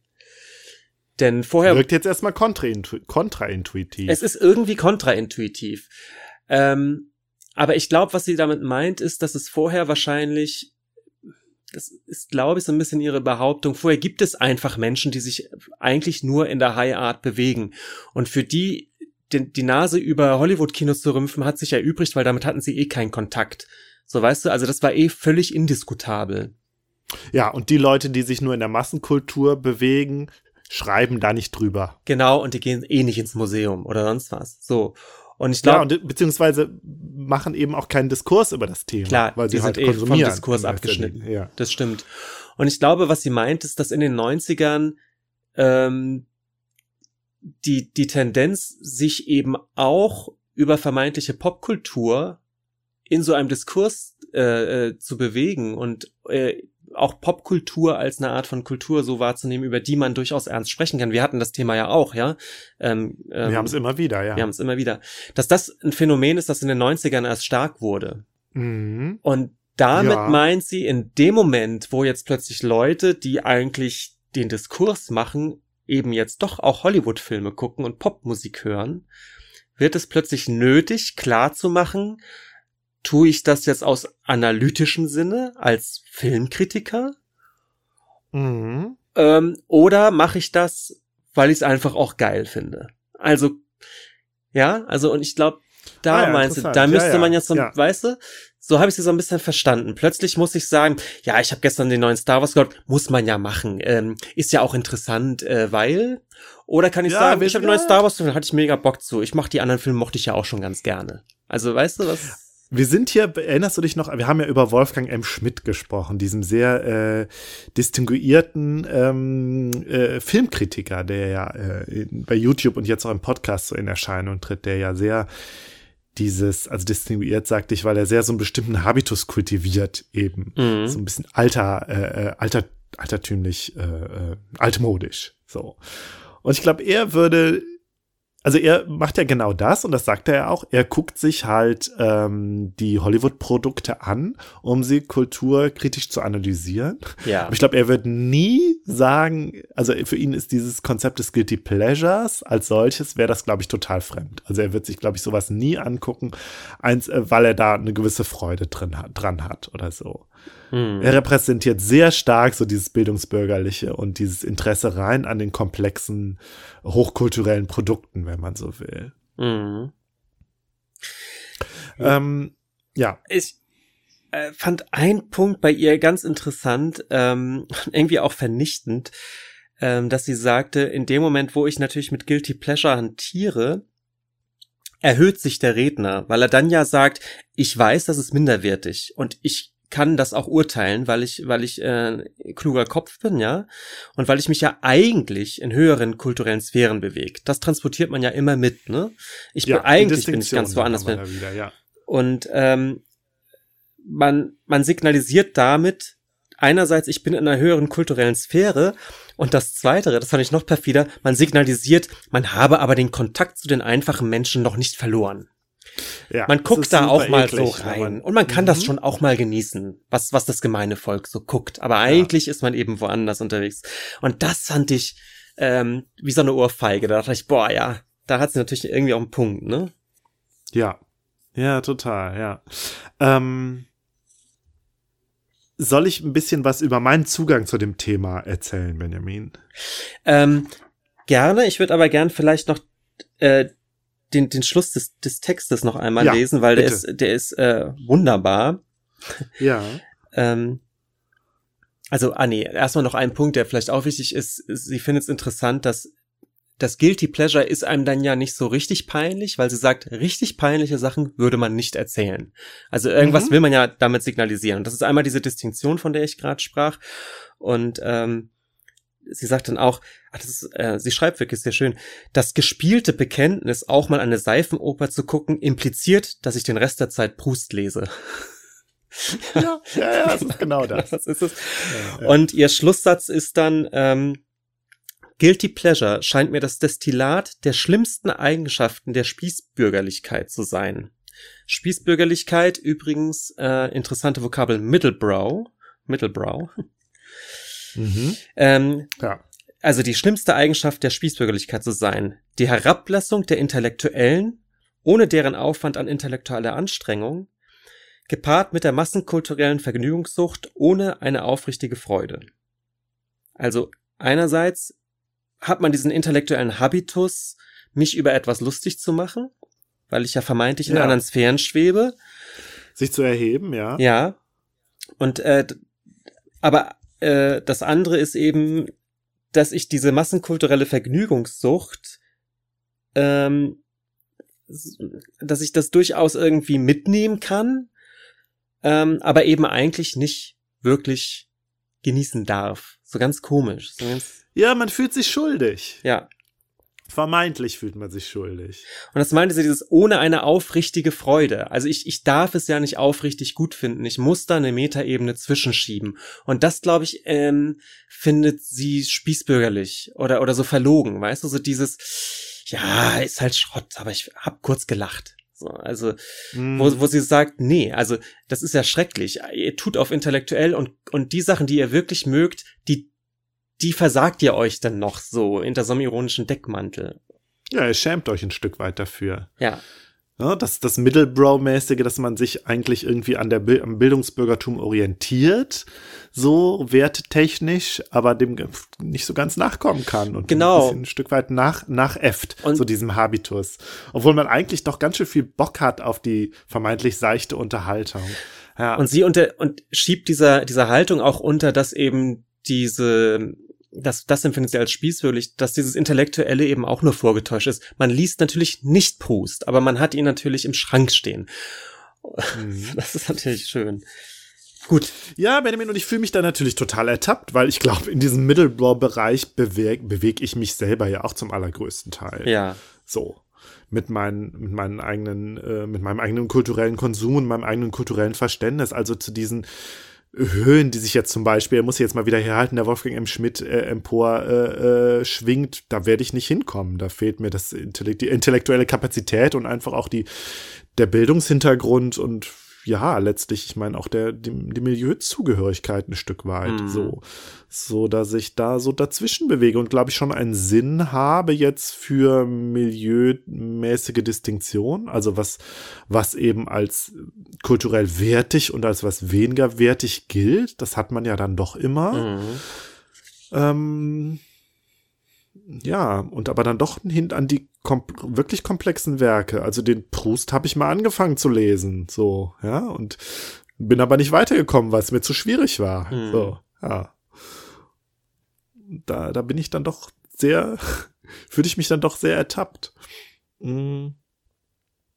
Ich kann mich da überhaupt nicht von frei machen. Auf der anderen Seite, äh, das Prinzip habe ich dann, glaube ich, doch schon so viel mitgekriegt, dass ich halt weiß, ja, das kann man natürlich auch wieder als einen Ausdruck des Milieus äh, darstellen, zu wissen, dass eben dieses ähm, Konzept des Guilty Pleasures eigentlich Quatsch ist. So. Also man kommt so nicht wirklich raus aus dem, aus dem Diskurs, aus seinem eigenen äh, Middlebro-Tum ein Stück weit. Ja. So, aber jetzt habe ich mich schon wieder, jetzt habe ich mich schon wieder so, so äh, äh, reingeschraubt. Ich wollte eigentlich ja anfangen mit meinen, was ich mir notiert habe zu dem ganzen ja, Thema. Ja, erzähl mal. Ich bin nämlich ausgegangen von diesem, tatsächlich diesem Begriff Guilty Pleasure, ja, also diesem schuldigen, diesem schuldigen Vergnügen. Und da dachte ich direkt, das ist schon sowas ganz Katholisches irgendwie. Ja, das hat irgendwie was mit Sündigen zu tun. Und da fiel mir dann ein, Sündigen, ja, da denkt man ja immer doch eher an, an den heimlichen, den, den nächtlichen Griff zum Schokoladeneis, ja.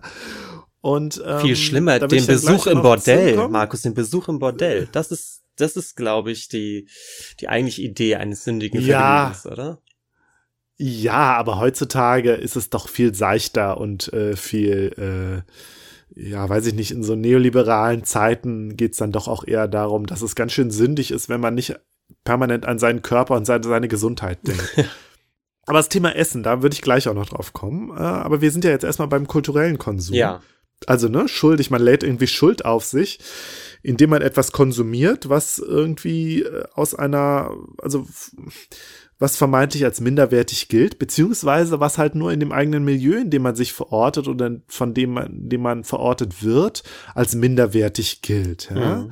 Und da so, sozusagen, ja, und ich glaube, du bist da gar nicht so falsch mit diesem Bild mit dem Bordell, ja. Also es gab ja dann immer schon, äh, keine Ahnung, im viktorianischen England sind dann halt doch auch die jungen Lords dann mal ins Bordell, Bordell gegeben und haben sich quasi in die Unterschicht, Unterschicht begeben, um da zu konsumieren, ja, sexuell oder weiß, was weiß ich. Äh, und ich glaube, da kommt vielleicht so ein bisschen dieses, dieser Begriff ursprünglich aus her. Er hat natürlich jetzt aber was total Seichtes und irgendwie harmloses Loses bekommen. Ja? Mhm. Ursprünglich hat es schon irgendwie sowas mit so einem gewissen sich, sich versündigen, so eine gewissen Angstlust halt auch zu tun.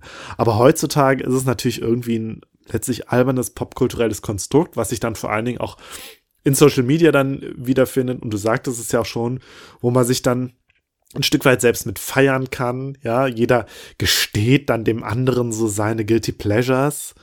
Ja, das natürlich ja eine völlig alberne Veranstaltung wird. Äh, die es immer schon war, aber die es dann natürlich ein Stück weit jetzt nochmal offensichtlicher wird. Mhm. Ich habe überlegt, was sind denn Guilty Pleasures? Was, was gilt allgemein als Guilty Pleasures? Und wir haben es ja schon gesagt, so ähm, Fernsehen, ja, Fernsehen als an sich. An sich, das Medium Fernsehen. Und dann ja. halt natürlich auch noch mal irgendwie die, die Soap Operas oder das Reality TV. Keine Ahnung, Deutschland sucht den Superstar, so das Ganze. Ich meine, ich kenne mich tatsächlich zu wenig aus im Fernsehen, um da jetzt so viel nennen zu können. Ähm, und ganz viel Musik, glaube ich auch, da vielleicht sogar eher noch als beim Fernsehen. Der Schlager, ja, irgendwie, oder die Mallorca-Musik. Mhm. So, und da merke ich natürlich an mir selber halt auch den Dünkel und so. Und vielleicht der Dünkel, der mich dann selber davon abhält, das auch zu konsumieren. Dann dachte ich aber auch, vielleicht ist es wirklich auch so eine Sache auch von sozialen Zusammenhängen, indem man halt gemeinsam Guilty Pleasures halt zelebriert. Und da sind wir natürlich bei einer Geschichte, bei der du dann tatsächlich da einen, einen Fuß in der Tür hast, im Gegensatz zu mir, weil du magst es ja und ich mag's nicht. Du magst zum Beispiel Karneval, wie die geneigten HörerInnen wissen. Ja. Also, das finde ich ganz interessant, weil wir hatten ja schon öfter jetzt diesen Begriff der, der Massenkultur, ähm, des, des Mainstreams als immer das vermeintlich seichte und, und die ungute Unterhaltung.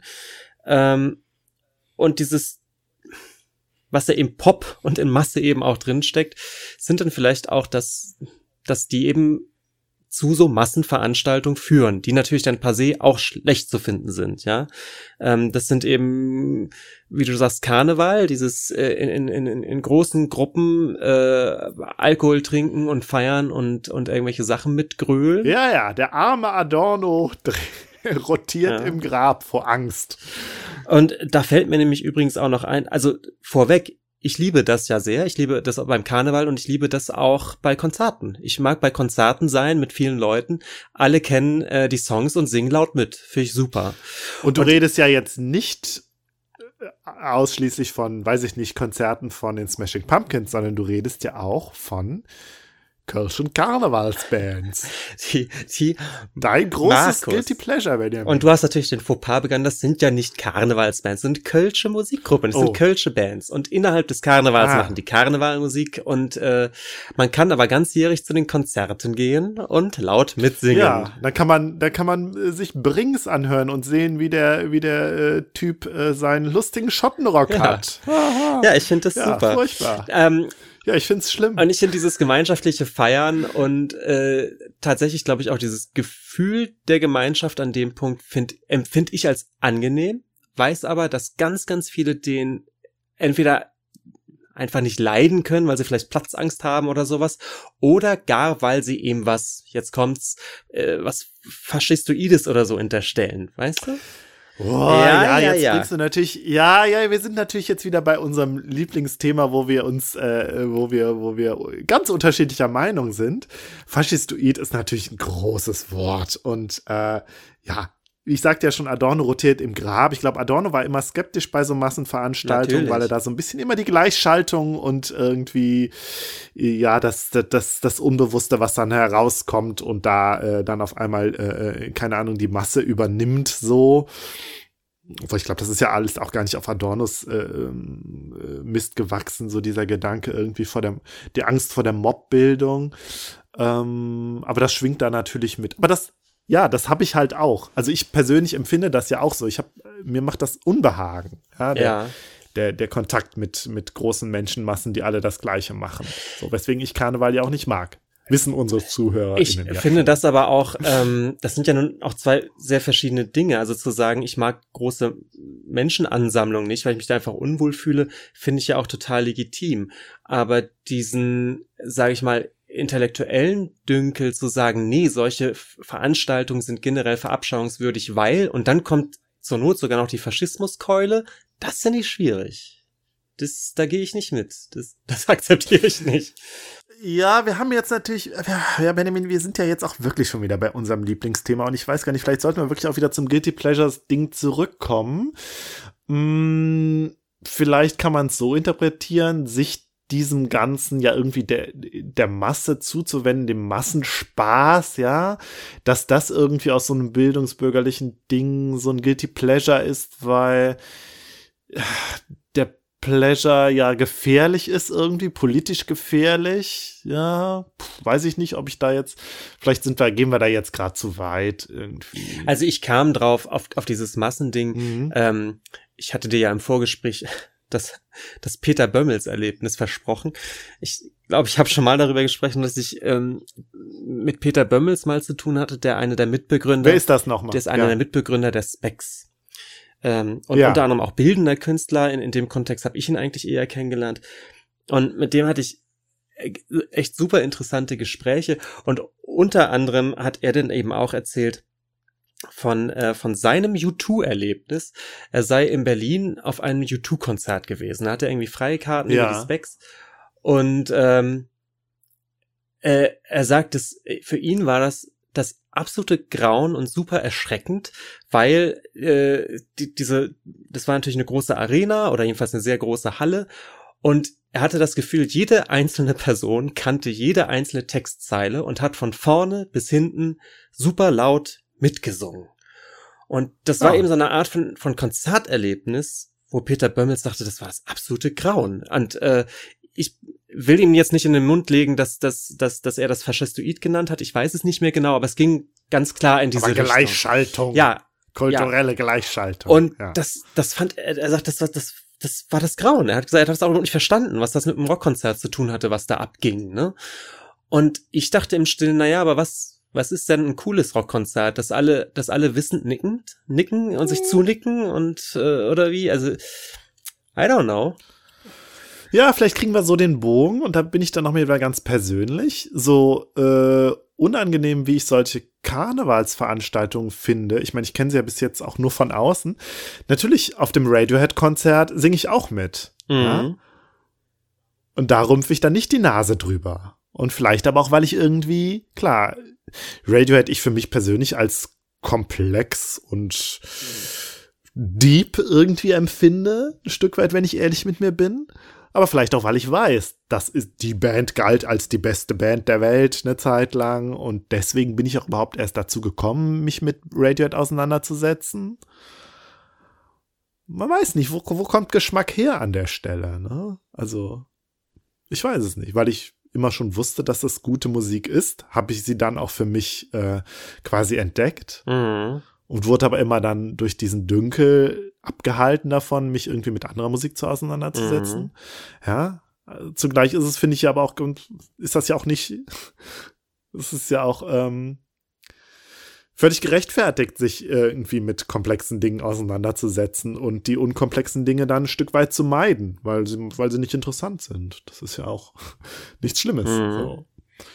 Ähm, ja, aber trotzdem interessant, dass ich bei beim Radiohead-Konzert dann nicht diese Angst habe irgendwie vor dem vor der Masse quasi. Ja? Mhm. Vielleicht auch, weil es natürlich auch immer mit dem Konsum von Alkohol zu tun hat, irgendwie bei den bei den Karnevalsveranstaltungen. Vielleicht ist es eben beim Radiohead-Konzert natürlich auch ein anderes Publikum als beim Karneval oder zumindest unterstellt man das mal, dass es da kultivierter abgeht. Ja, man unterstellt es, genau, man unterstellt. Man ist da so unter seinesgleichen. Äh, es, sind, es ist ein Kreis von Konnoisseuren, die wegen guter Musik da sind. Ja, ja, ja. ja, ja Und beim genau, Karneval sind ja die, die Motivationen zwielichtig. der eine oder andere ist ja wirklich dann nur zum Saufen da oder sonst was. Das könnte man ja alles unterstellen, ne? Ja, Benjamin, ich merke, wir werden um zwei, wir umkreisen natürlich zwei Theoriekomplexe. Einerseits die Kulturindustrie und andererseits natürlich den guten Bourdieu wieder. Mm.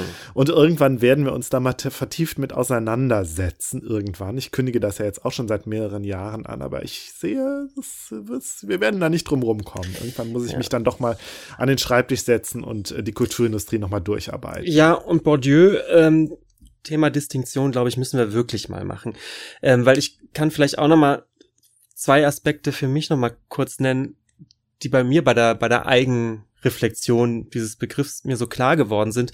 Und das eine, das habe ich schon genannt, das ist tatsächlich dieser Distinktionsgedanke so ein bisschen, hm, in welchen Kreisen möchte man gerne wie wirken oder was gilt da als opportun äh, zu, zuzugeben, was man gut findet, ja. Das ist, glaube ich, die Geschichte, die natürlich eher von außen an mich rangetragen wird. Und dann habe ich ja überlegt, Guilty Pleasure, was, wo fühle ich mich denn für mich selbst so ertappt, wo ich denke, boah, wieso findest du das jetzt gut? Und da habe ich, habe ich Folgendes bemerkt. Ich glaube, ich fühle mich guilty, sagen wir mal, ich gucke einen Disney-Film, ja. Ich gucke tatsächlich gerne mhm. Disney-Filme. Und ich glaube, ich fühle mich immer dann ertappt, wenn ich das Gefühl habe, ähm, ich werde gerade manipuliert, ja, oder wenn mir zumindest diese Manipulation zu einfach zu durchschauen ist. Also wenn ein Film, wenn die Handlung von einem Film so geradlinig und eindeutig äh, hinkonstruiert ist zu irgendeinem sentimentalen Moment, ja, und ich meine, Disney ist der Meister der Manipulation. Ja. Und dann kommt dieser super offensichtlich sentimentale Moment, weißt du, die Wiederzusammenführung des Kindes mit der Mutter oder des äh, der beiden besten Freunde oder sowas, ja. Und mhm. es ist völlig offensichtlich und es ist auch ein, einfach und offensichtlich konstruiert und ich, ich durchschaue diese Manipulation und trotzdem funktioniert sie. Ich bin dann doch genau an dem Punkt gerührt, wo ich es wohl auch zu sein habe. Das ist immer so ein Punkt, wo ich merke, ah, da hat's mich jetzt doch gekriegt, obwohl ich's doch durchschaut habe. Weißt du? Ja, und das habe ich, ja, das ist interessant. Und das, das ist, glaube ich, das vielleicht auch der Grund, was ich, wo ich so ein Stück weit Angst oder sagen wir Scheu vorhab, weil ich das so eklig finde an mir selbst, auch zu merken, dass mich irgendwas rührt. Und vor allen Dingen halt bei Musik. So, letztens habe ich mich noch mal dem, dem Experiment ausgesetzt. Du kennst ja bestimmt von Marius Müller-Westernhagen das furchtbare Lied Freiheit. Ja. Und ich glaube, es gibt kein Lied, wo das, wo, wo das, wo ich das mehr empfinde. So ein Ekel davor, dass mich dieses furchtbare Lied dann doch immer wieder so kriegt auf eine Art und Weise. Ja, ja. Oder es muss ja, oder, oder was weiß ich, von, von Brings, ne, ich nenne sie jetzt doch nochmal wieder das Lied. Wie war das nochmal mit der verdammt Jaile Zick oder so? Super Jaile Super Jaile Zick. Verdammt ist das von Bab, genau. Nein, Bab ist äh, verdammt lang verdammt her. Verdammt lang her, genau. Ja. Aber Markus, was,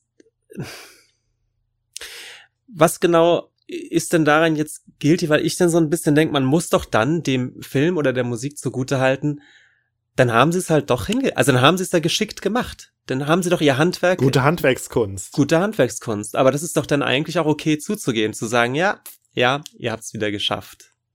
Was, warum ist es eigentlich guilty? Weil es zu einfach ist oder oder weil man weil man sich ertappt. Naja, weil du selber einen Anspruch hast, dass Kunst das eben nicht oder Kunst oder kulturelle Produkte das eben nicht mit dir machen, dass du halt ein autonomes Individuum bist das sich nicht so beeinflussen lässt.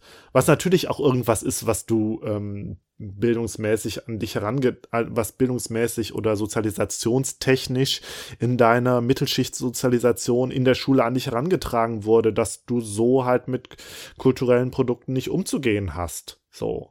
Und sich natürlich nicht manipulieren zu lassen. Genau, genau. Mhm. Was natürlich auch irgendwie eine Funktion, äh, äh, Fiktion ist, die du vor dich hin lebst, so ein Stück weit. Mhm. Vielleicht auch wieder ja ein Ausdruck irgendwie des, des, des, ja, des Mittelschichts, Middlebrow-Daseins irgendwie in der Kultur. Aber dann sind wir natürlich äh, eigentlich schon wieder bei dem schönen Bogen, dass es dann ja eigentlich bedeutet, vermeintlich peinlich ist es, sich sozusagen einem sentimentalen Moment hinzugeben, den zuzulassen und vielleicht auch zu genießen. Und die, äh, die intellektuell äh, passable Variante wäre, diesen, diesen Moment zu analysieren. Ah, wie hat Disney das dann gemacht? Ah ja, interessanter Schnitt. Ähm, ja, genau. Das, das wäre dann okay, sozusagen. Ja, ja, ja, schon. Ja, was heißt okay, ne? Also ich meine, ja, bewegen uns ja jetzt wirklich auch in diesem Spannungsfeld irgendwie zwischen dem, zwischen der Frage, äh, wo sind wir nur wo geht es nur um Distinktion? Also wo geht es letztlich nur irgendwie um den äh, um das Bedürfnis, sich, Bedürfnis, sich kulturell nach unten in Anführungszeichen abzugrenzen und sich so selber zu definieren als zugehörig zu einem bestimmten Milieu, zu einem bestimmten Bildung, einigermaßen bildungsbürgerlichen Milieu. Mhm. Ja, das ist ja so diese Bourdieu-Perspektive. Und die andere Sache ist ja die nach der Frage, gibt es nicht tatsächlich eine Qualität, einen Qualitätsunterschied zwischen bestimmten kulturellen Werken und, und äh, mhm. äh, anderen. Ja, mhm. das ist dann wäre dann eher so die Adorno-Perspektive. Und da genau da zwischen diesen beiden Dis Diskussionspunkten haben wir uns ja so bewegt jetzt. Mhm. Ich will noch ein einen Begriff noch kurz einbringen, der in dem äh, zweiten Text, auf den wir jetzt generell gar nicht eingegangen sind, äh, plötzlich aufpoppte, wo ich dachte, oh, das ist wichtig. Und das ist natürlich die die Coolness, ja, cool und uncool. Ähm, mhm. Und da hatte ich so den Verdacht, mh, mm, Coolness ist ja, ist ja eine Haltung, dass du dich eben von etwas nicht berühren lässt, ja? Also bewusst so ein lässiges Desinteresse. So, so. Und vielleicht ist, ist das auch wichtig bei diesen, bei diesen Distinktionsding zu behaupten, mich berührt etwas nicht. Ich kann das, ich kann es eben auf so einer intellektuellen ähm, auf einer intellektuellen Ebene für mich abhandeln, aber es, es berührt mich nicht. Also ich lasse mich eben nicht vom sentimentalen Musikstück kriegen oder so, ja. Und vielleicht ist es mhm. cool, uncool. Ist das eine Kategorie, die mit Guilty Pleasure zusammenhängt? Mhm. Ich weiß nicht, dieses, das berührt mich nicht, ja. Da denke ich natürlich, ja, habe ich das, habe ich nicht eben sowas ähnliches gesagt, als ich gesagt habe, wenn ich Podcasts höre, dann lasse ich mich von denen nur berieseln. Aber hm, passt das dazu? Ah, ich weiß eine andere, nicht. Ja, stimmt. Das ist natürlich eine andere Sache von sich nicht berühren lassen, die aber natürlich nichts mit Coolness zu tun hat. Hm. Ich meine, nun sind Podcasts hm. ja nicht unbedingt dafür gedacht, dass sie dich jetzt emotional total touchen. Also gibt es sicherlich auch. Ähm, ich gehe jetzt immer davon hm. aus, wenn etwas dafür gemacht ist, dich emotional zu kriegen, ja, also die Powerballade, die einem am liebsten die Tränen in hm. die Augen treiben soll, ja. dann kann ich mich den ja hingeben oder ich kann sagen, nee, das ist mir zu uncool. Das ist. Ah. Hm, ja, müsste ich noch mal mehr drüber nachdenken ja, aber, jetzt. Aber cool, das ist vielleicht auch noch mal wieder ein anderes Konzept. Das führt vielleicht dann auch zu weit. Hm. Ich habe aber ähm, gedacht, ähm, was also, dass es ja verschiedene Modi gibt quasi, wie vermeintlich minderwertige kulturelle Produkte aufgewertet werden und sozusagen in so eine bildungsbürgerliche Sphäre eintauchen können. Und da sind wir ja dann so bei dem Begriff Camp zum Beispiel. Oh ja, Camp und Kult. Kult, ja. Und dann vielleicht so ein bisschen als so der, der kleine, der kleine äh, schäbige Bruder von Camp Trash. Ja, ja. ja. Ähm, da würde mich übrigens mal inter sehr interessieren. Vielleicht muss ich da die, die Kolleg, äh, Kollegen von äh, äh, den Männern, die auf Videos starren, mal drauf ansprechen, was so deren Definition von Trash ist. Mhm. Dann aber auch sowas wie Nostalgie, ja, was ja jetzt in, in, im letzten Jahrzehnt nochmal so aufgekommen ist, wo auch so das, das, das, das, was man früher konsumiert hat, nochmal so verklärt wird und dadurch vielleicht so ein Stück weit veredelt. Ah, stimmt. Und dann kann man es natürlich auch wieder zugeben. Von wegen, ja, mhm. ich weiß, äh, ist doof, aber das holt mich gefühlsmäßig irgendwie in meiner Kindheit ab. Oder mhm. geht's darum? Ja, zum Beispiel. Ja. Mhm. Ja, und dann natürlich dieses Ganze, was du eben sagtest, diese kritische Auseinandersetzung. So. Mhm. Ähm, und da dachte ich aber, ich glaube, das, was im Allgemeinen als äh, Guilty Pleasure äh, bezeichnet wird, das fällt aus diesen Kategorien alle raus. Also es kann weder, also Guilty Pleasures ist das, was weder als Trash noch als Kult noch nostalgisch noch irgendwie kritisch irgendwie analysiert werden kann. Ich weiß nicht, ob es so ganz stimmt, aber da hatte ich zumindest so den Eindruck, das fällt halt irgendwie dann doch durch die Raster so im Allgemeinen. Mhm. Und mir ist übrigens ein Guilty Pleasure aufgefallen, den ich tatsächlich habe. äh, ich höre mir ja ganz gern als Hörbuch so Skandinavien-Krimis an. Aber das ist was, worüber ich überhaupt nicht rede. Wo das ich auch nie auf die Idee gekommen bin. Ja, also jetzt auch nicht so, also in letzter Zeit auch gar nicht mehr so sehr, aber ich hatte mal eine Zeit, wo ich dann tatsächlich die ganzen, weiß ich nicht, Håkan Nessa und Jo Nesbø und wie sie alle heißen, ähm, mir dann angehört habe und das immer sehr eine nette Unterhaltung fand. So. Markus, ich hatte im Studium doch auch meine, meine Henning Mankell-Phase, aber mhm. da, da müssen wir doch eigentlich mal drüber gesprochen haben. Mir war gar nicht klar, dass du, dass du das auch hattest oder noch hast. Ja, weil ich so abgespalten habe irgendwie. Das Aha. ist doch auch verdächtig, ne? Dass ich das für mich nie so äh, äh, akzeptiert habe als Konsum, also ein, ein Kulturkonsum, den ich da habe, weil es einfach ja. so sehr nebenbei war und ich auch nie so ein Buch lesen würde. Weil ich irgendwie denke, nee, das ist Zeitverschwendung, aber wenn du dabei deine Wohnung aufräumst, dann kannst du auch sowas hören. Interessanterweise, das würde ich über Podcasts dann doch auch irgendwie nicht sagen. Die würde ich nie so abwerten. Mhm. Hm. Ja. Ja, manchmal ist man ja auch, ja. ist man ja auch erschrocken, wenn man, also ich hatte das, ich habe das ja immer mit Avatar. Ich mag ja Avatar, den Film einfach. Mhm. Ich finde ihn gut. Ich habe den, glaube ich, zweimal oder dreimal im Kino gesehen, weil ich ihn als Erlebnis auch einfach cool fand. Und ich mag den einfach. Weiß aber, dass ich glaube, in der gesamten großen Film-Podcast-Bubble ähm, äh, ist das, ist das eine schwierige Meinung. Da habe ich eigentlich mhm. auch gedacht, der wird ja so verachtet, der Film. Ähm, und das war mir ewig zum Beispiel gar nicht klar. Also es gibt ja Dinge, da, da ahnt man schon, uiuiui, das ist ja witzig, dass du, dass du das jetzt cool findest. Äh, Avatar dachte ich immer, ja, wieso? Ist, klar, es ist Hollywood Popcorn Kino, aber doch äh, auch auch sehr anständig gemacht und total gut. Und ich glaube, der Meinung sind aber Filmpodcasts ne gar nicht, oder? Ja, Benjamin, ja, das weiß ich nicht, aber was ich da zum Beispiel interessant finde, und da könnte man meine These so ein bisschen durch unterstreichen, so Filme wie jetzt zum Beispiel Predator oder äh, ähm, Robocop oder so. Also so. Ah, das ist schon richtig Genre-Kino, aber. Ja, so oder? trashiges 80er-Jahre-Genre-Kino. Da habe ich das Gefühl, das ist durch so eine Veredelungsmaschinerie gelaufen, das dass du die heute ja. gucken kannst äh, und, und dann nicht nur so, ah ja, interessant hier, das äh, Männlichkeitsbild äh, in den 80ern, das wir hier sehen oder so, sondern dass es auch ein Stück weit tatsächlich auch intellektuell genießen kann. Das Weil kann es irgendwie sein. so eine Veredelung durchlaufen hat. Veredelung ist ein und schöner Begriff. Ich möchte den Begriff Patina noch einbringen. Die haben so eine Patina angesetzt, die es jetzt mhm. irgendwie nochmal anders funkeln lassen, ja. Genau, und bei Avatar habe ich das Gefühl, also das ist natürlich die Frage, wird Avatar diesen Prozess auch durchlaufen?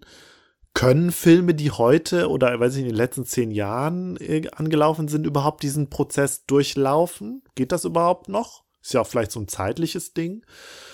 Oder ist er einfach zu schlecht dafür tatsächlich? Vielleicht hat er nicht diese Ebenen, die man mm. da noch mhm. entdecken kann. Also ich glaube, der Prozess Vielleicht hat es doch auch wieder nur mit Nostalgie zu tun bei den 80er-Jahre-Filmen. Ich weiß es nicht. Nein, also der Mechanismus so wird ja, wird ja immer weiterlaufen. Ähm, es, es wird eine Zeit geben, wo, wo, wo 90er-Sachen wieder veredelt werden. Ich, das, ich glaube, das passiert auch gerade schon.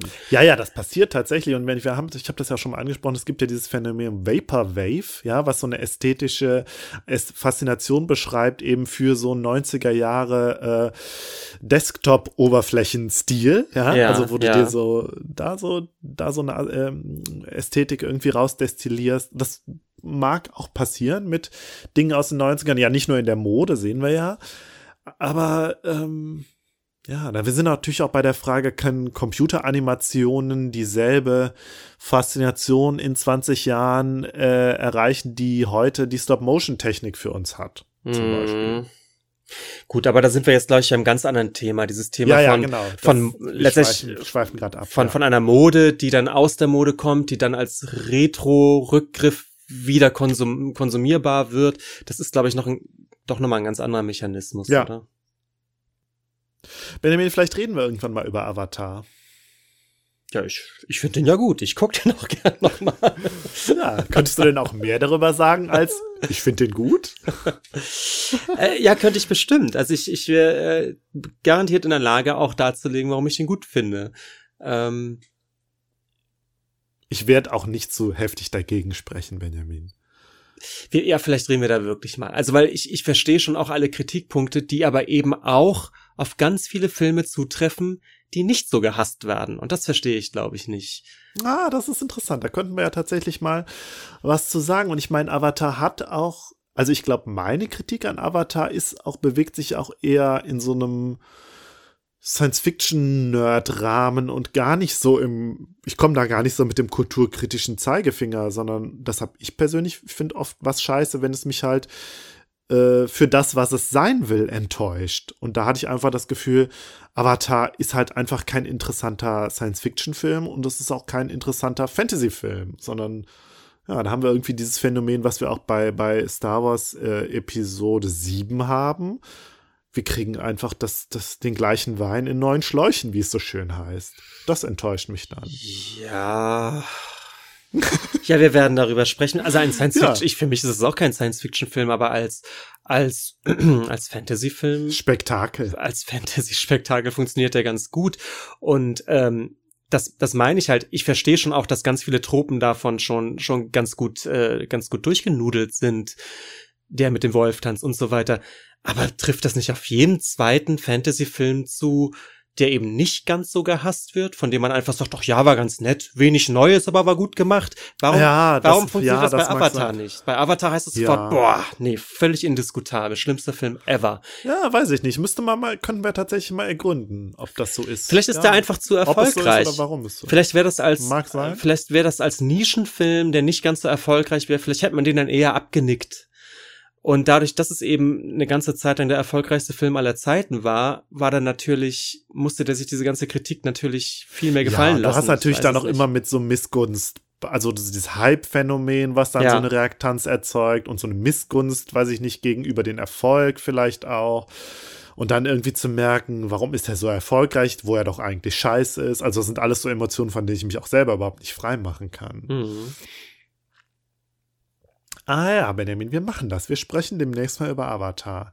Da kann ich nämlich auch die Raumschiffe abfeiern und mich über das Creature Design äh, äh, mokieren. Das Creature Design. Äh, ja, das Creature Design ist, ist äh, schwierig und ich fand auch. Ähm, Aber es ist ambitioniert. Ja, mit diesen, mit diesen sechs, mit dieser Sechsgliedrigkeit, ne? Oder was, was ist da? Ja, ja, genau, ja, ja. Gut, wir werden eine Avatar-Folge machen. Das ist hier mit im Sack. Mhm, Finde ich gut. Ähm, ja. Und damit äh, jegliche Hoffnung mal bei den Film in der Film Podcast Blase irgendwie so ein bisschen Anerkennung zu finden, Ach, verspielen wir dann wieder. Das ist alles Nein, für die komm. Katz. Nee, nee. äh, Benjamin, ich habe noch zwei kleine Punkte zum Guilty Pleasure Thema, dann wäre ich nämlich dann auch äh, fertig damit. Ja. Ähm, Guilty Pleasure, wenn du das Dschungelcamp guckst, dann kommt die Schuld, die du empfindest, vielleicht auch ein Stück weit daher, weil du weißt oder glaubst, dass das Ganze ein Stück weit unmoralisch ist, dass da Menschen ausgebeutet und vorgeführt werden. Ja, aber deswegen gucke ich es ja nicht. Ja, nee, nee, also das war, jetzt, das war jetzt ganz ernst gemeint. Ich, ich, bin, ich, ich bin ja tatsächlich dieser Meinung. Ich, ich finde das, ich finde das Dschungelcamp, ich glaube, das habe ich hier auch schon mal gesagt, wirklich, wirklich richtig schlimm. Und, und nicht, nicht mhm. ästhetisch schlimm oder so ein bisschen, ach ja, ist, ist nicht ganz mein, meine intellektuelle Kragenweite oder so, sondern ich finde es wirklich unter aller Sau, was da passiert. Dieses, ja. dieses heimliche Hoffen, dass doch jetzt sich gleich wieder jemand übergibt oder so. Ich finde das, ich finde das ganz, ganz, ganz schlimm und kann Benjamin, das weder da ironisch noch, noch intellektuell überhöhen, was da, was da stattfindet wir müssen, okay, wir haben schon wieder ein nächstes Thema und zwar können wir das mal besprechen und ein bisschen auch auf die äh, Debatte äh, über Big Brother eingehen. Äh, um 2000 war die ja und wie, welche Grenzen seitdem weiterhin überschritten wurden. Ja, wie süß die Debatte da noch war, ja, weil, weil die da beim Schlafen aufgenommen wurden. Eieieiei. Und, total und jetzt interessant. lässt man die Leute Maden fressen in der Hoffnung, die übergeben sich und dann ist es aber total ironisch, weil der ist ja prominent, der muss ja wissen, worauf er sich einlässt. hm. Nee, nee, nee. Nee, nee, nee. äh, und das letzte, und da kommen wir wieder am Anfang unseres Gesprächs jetzt über Guilty Pleasure, diese unterschiedlichen, ähm, du konsumierst Kulturprodukte zu unterschiedlichen Zeiten und in unterschiedlichen Zusammenhängen. Das, vielleicht machen wir das nochmal ein bisschen stark als, als das, was, wie wir, wie wir dann doch auch irgendwie zu dem Thema stehen. Äh, ich merke, die Arbeit schafft mich dann doch oft so stark, dass ich am Feierabend nicht mehr in der Lage bin, mich mit komplexen Dingen auseinanderzusetzen, sondern gerne eine Serie gucke oder so zum Runterkommen, zum Chillen, ja. Wo Adorno sagen würde, ja genau deswegen gibt es Kulturindustrie. Mhm. Weil du nicht mehr in einen anderen Modus eben kommst, wenn du arbeitest. Mhm. Ja, dass ich das irgendwie schade finde. So, auch biografisch da so ein, dass das so sehe, dass mit Eintritt in die Arbeitswelt, dass das so verloren gegangen ist, die Muße eben, sich mit komplexen Dingen auch noch auseinanderzusetzen. Mhm. Und wie schwer es mir jetzt, jetzt halt immer wieder fällt, mich damit auseinanderzusetzen, also mit komplexen Dingen, wie neidisch ich auch tatsächlich bin auf Leute, die das schaffen, auch neben der Arbeit. Mhm. Ähm, ja. Das ist noch so eine Beobachtung, die ich da noch so hab. Ja, und glaube ich ja auch sogar so eine, so eine klassische Milieutheorie, ne? Also der Arbeiter ähm, hat, hat weder, hat weder, hat weder die Zeit noch die Energie und die Lust, sich dann mit, mit äh, Dingen wie bildender Kunst auseinanderzusetzen, weil der ist ja geschafft von der Maloche und da geht allerhöchstens noch das Fußballspiel zu gucken abends, ne? Ah, das, das, ist natürlich jetzt auch wieder ein Klischee. Natürlich, ne? natürlich, voll, ja. vollkommen, aber das, das ist so ein Bild, was es ja auch gibt, ne? Ja. Ach, Benjamin, wir haben so viel angerissen jetzt. Das war ein richtiger Rundumschlag. Ja, ja. Aber ich merke vieles, wo, was wir noch vertiefen könnten, wo wir nochmal genauer hingucken müssen. Wir haben jetzt schon Ideen für vier oder fünf weitere Folgen. Finde ich sehr gut. Markus, wollen wir zum Nachklapp kommen? Wir kommen zum Nachklapp. Soll ich das Nachklappgeräusch machen? Ja, gerne. Ja, Achtung. Ja, da war's. Es war gar nicht so laut, weil ich zwei Hosen übereinander anhabe. ist ja so kalt. Ja, es ist kalt. Ja, hast du denn was für den Nachklapp? Ja, ich habe eine Podcast-Empfehlung, nämlich die Rückspultaste. In der letzten Folge sprechen nämlich Sebastian und Simon unter anderem über Mama Papa Zombie. und sie betten das ein in eine größere Diskussion. Also sie haben so drei Themen so aus dem, wie soll ich das sagen, aus dem Bereich der Anekdoten, äh, der des Fernsehens so, die mit dem Fernsehen zu tun haben oder Fernseh und Video so. Äh, und da sprechen sie unter anderem halt auch über die Video-Nasties-Debatte in Großbritannien und über eine Figur, eine, die wir gar nicht erwähnt haben, über Mary Whitehouse, die so eine konservative Kulturkritikerin war, die in der Thatcher-Ära so gegen die Videos und die vermeintliche Verrohung äh, gewettert hat und da eine, eine, eine wichtige Figur war eben auch im Diskurs. Und dann nehmen sie auch wirklich nochmal für den Deutschen, für, für Deutschland diese äh, Mama-Papa-Zombie-Sache auseinander. Kommen irgendwann auch zu dem Vergleich. Das ist doch alles irgendwie ein bisschen wie bei Loriot. Fand ich sehr lustig, da musste ich lachen. Ja. Ähm, ja, also eine Empfehlung. Auf jeden Fall. Sehr unterhaltsam. Sehr so, schön. dann haben wir aber ja noch Nancy Graves, Benjamin. Ja, ich wollte einfach generell zur, zur Dino-Folge, ähm, die, die du das letzte Mal mit dem Chris zusammen gemacht hattest, sagen, dass, ähm, dass ich ähm, den Eindruck habe, dass, dass dieses ganze Themenfeld von, ähm, also der Zusammenhang zwischen wissenschaftlicher Erkenntnis und bildender Kunst, ja, ja. Dass das ja ein Thema ist, was in der Kunstgeschichte durchaus total hip ist, habe ich immer das Gefühl. Also so was, was immer mal wieder auftaucht. Ähm, es wird dann aber, glaube ich, meistens auf ähm, klassischere Beispiele abgegangen. Also äh, Renaissance-Künstler, ja. Leonardo da Vinci, der ja eben geforscht hat und Wetterphänomene und, und solche Dinge erforscht hat und die dann aber mhm. eben auch gleichzeitig in seinen Zeichnungen und in seinen Gemälden ähm, reflektiert hat oder zumindest dargestellt hat. Also diese Art des denkenden Zeichnens, also sich so eben zum Beispiel Wolkenformationen gewahr werden, indem man sie überhaupt erstmal abmalt und dann merkt, oh, die sehen sehr unterschiedlich aus. Das gibt ja verschiedene Wolken, vielleicht sind die in verschiedenen Höhen. Das war, glaube ich, dann, äh, nicht mehr zur Renaissance, das war ein bisschen später. Ähm, das sind so Themen, die ich aus der Kunstgeschichte kenne, in, in dem, in, in dem Kontext. Oder Galileo Galilei, der irgendwelche Mondflecken oder Sonnenflecken gezeichnet hat. Ich krieg's nicht mehr zusammen. Ich weiß es auch nicht mehr. Also, weißt du, Galilei Galilei als, als ein zeichnender Wissenschaftler und Leonardo als ein forschender Künstler. Also, das sind so, so ganz klassische kunsthistorische Themen. Mhm. Und ich dachte, ja, aber diese Paleo-Art ist ja auch genau das. Also die Frage, dass du dir ja als jemand, der ein Dino darstellt, eben dich mit den wissenschaftlichen Erkenntnissen der Zeit auseinandersetzen musst. Oder du ignorierst die, wie auch immer. Ähm, und dass dieses, dieses Bild, was dann eben letztendlich Künstler entwerfen, ja auch wieder reflektiert auf unsere Vorstellung von Dinos, die dann wieder über, durch wissenschaftliche Erkenntnisse über den Haufen geworfen werden und so, dass das eine oh. Dynamik ist, die ich, ähm, von der ich nicht weiß, ob die kunsthistorisch schon mal wirklich richtig beleuchtet wurde. Und ähm, fand ich super spannend.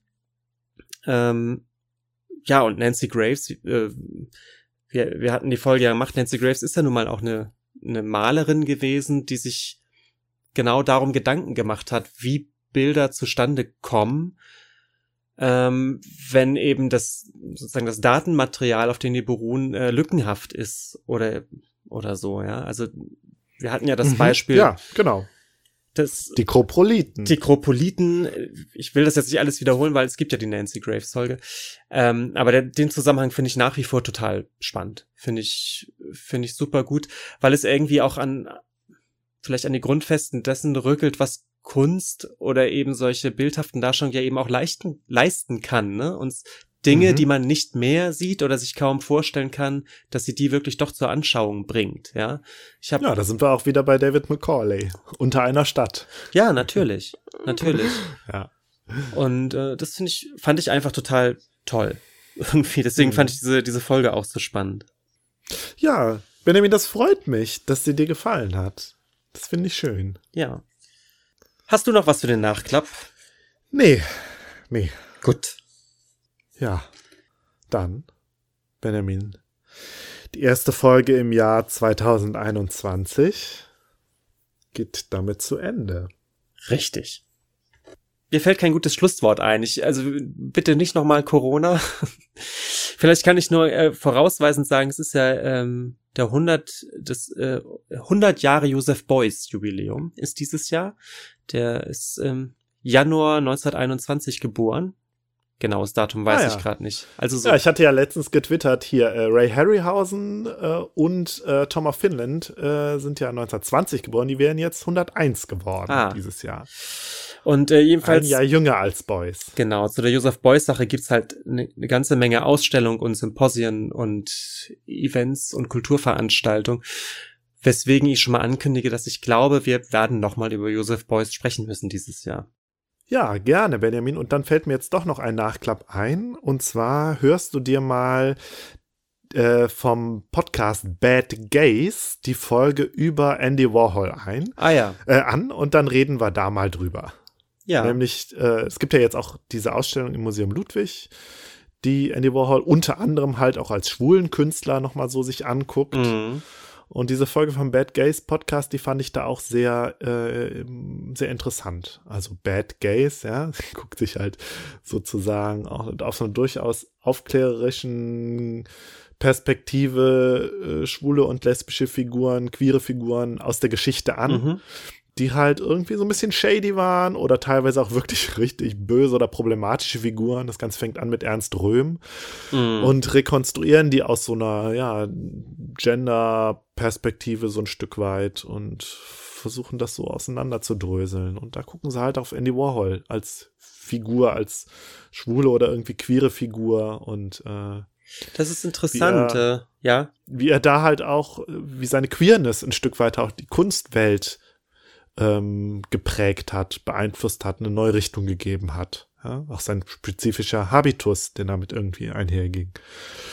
Das ist spannend, weil ähm, ich äh, die die Ausstellung äh, zu Andy Warhol in, im Kölner Museum Ludwig läuft ja gerade theoretisch. Praktisch ist sie nicht mhm. besuchbar, weil wir immer noch äh, die die Corona-Auflagen haben. Ähm, aber das das ist glaube ich schon spannend, weil ich hab Warhol natürlich als als queere Figur immer gelesen, fand aber nicht, dass das das Thema seiner eigentlichen Kunst war. Also da fand ich viele andere Aspekte sehr viel sehr viel interessanter. Nö, aber ja? es muss ja nicht sein bewusstes Thema sein. Ne? Genau, natürlich. Und das lässt sich ja auch gerade bei Warhol gar nicht gar nicht trennen, weil er ja als Figur mhm. so so sehr im Rampenlicht stand, dass das an sich ja schon ähm, ein Statement ist sozusagen. Also da muss ja. er denn nicht noch Penisse malen. Das ist mir schon einerseits klar. Hat er aber auch gemacht, fotografiert, oder? Ja, hat er, das stimmt. Ich glaube, er hat Penisse fotografiert. Hat er bestimmt. Ja. Gut, Benjamin. Also du kriegst die Hausaufgabe, dir diese Folge anzuhören. Mach ich. Und dann reden wir da irgendwann mal drüber. Im Nachklapp oder als Thema. Okay. Gut. Ja, Benjamin, dann dir ja, dann. einen schönen Abend und Bis zum nächsten Mal. Das wünsche ich dir auch. Eine schöne Zeit. Tschüss. Tschüss.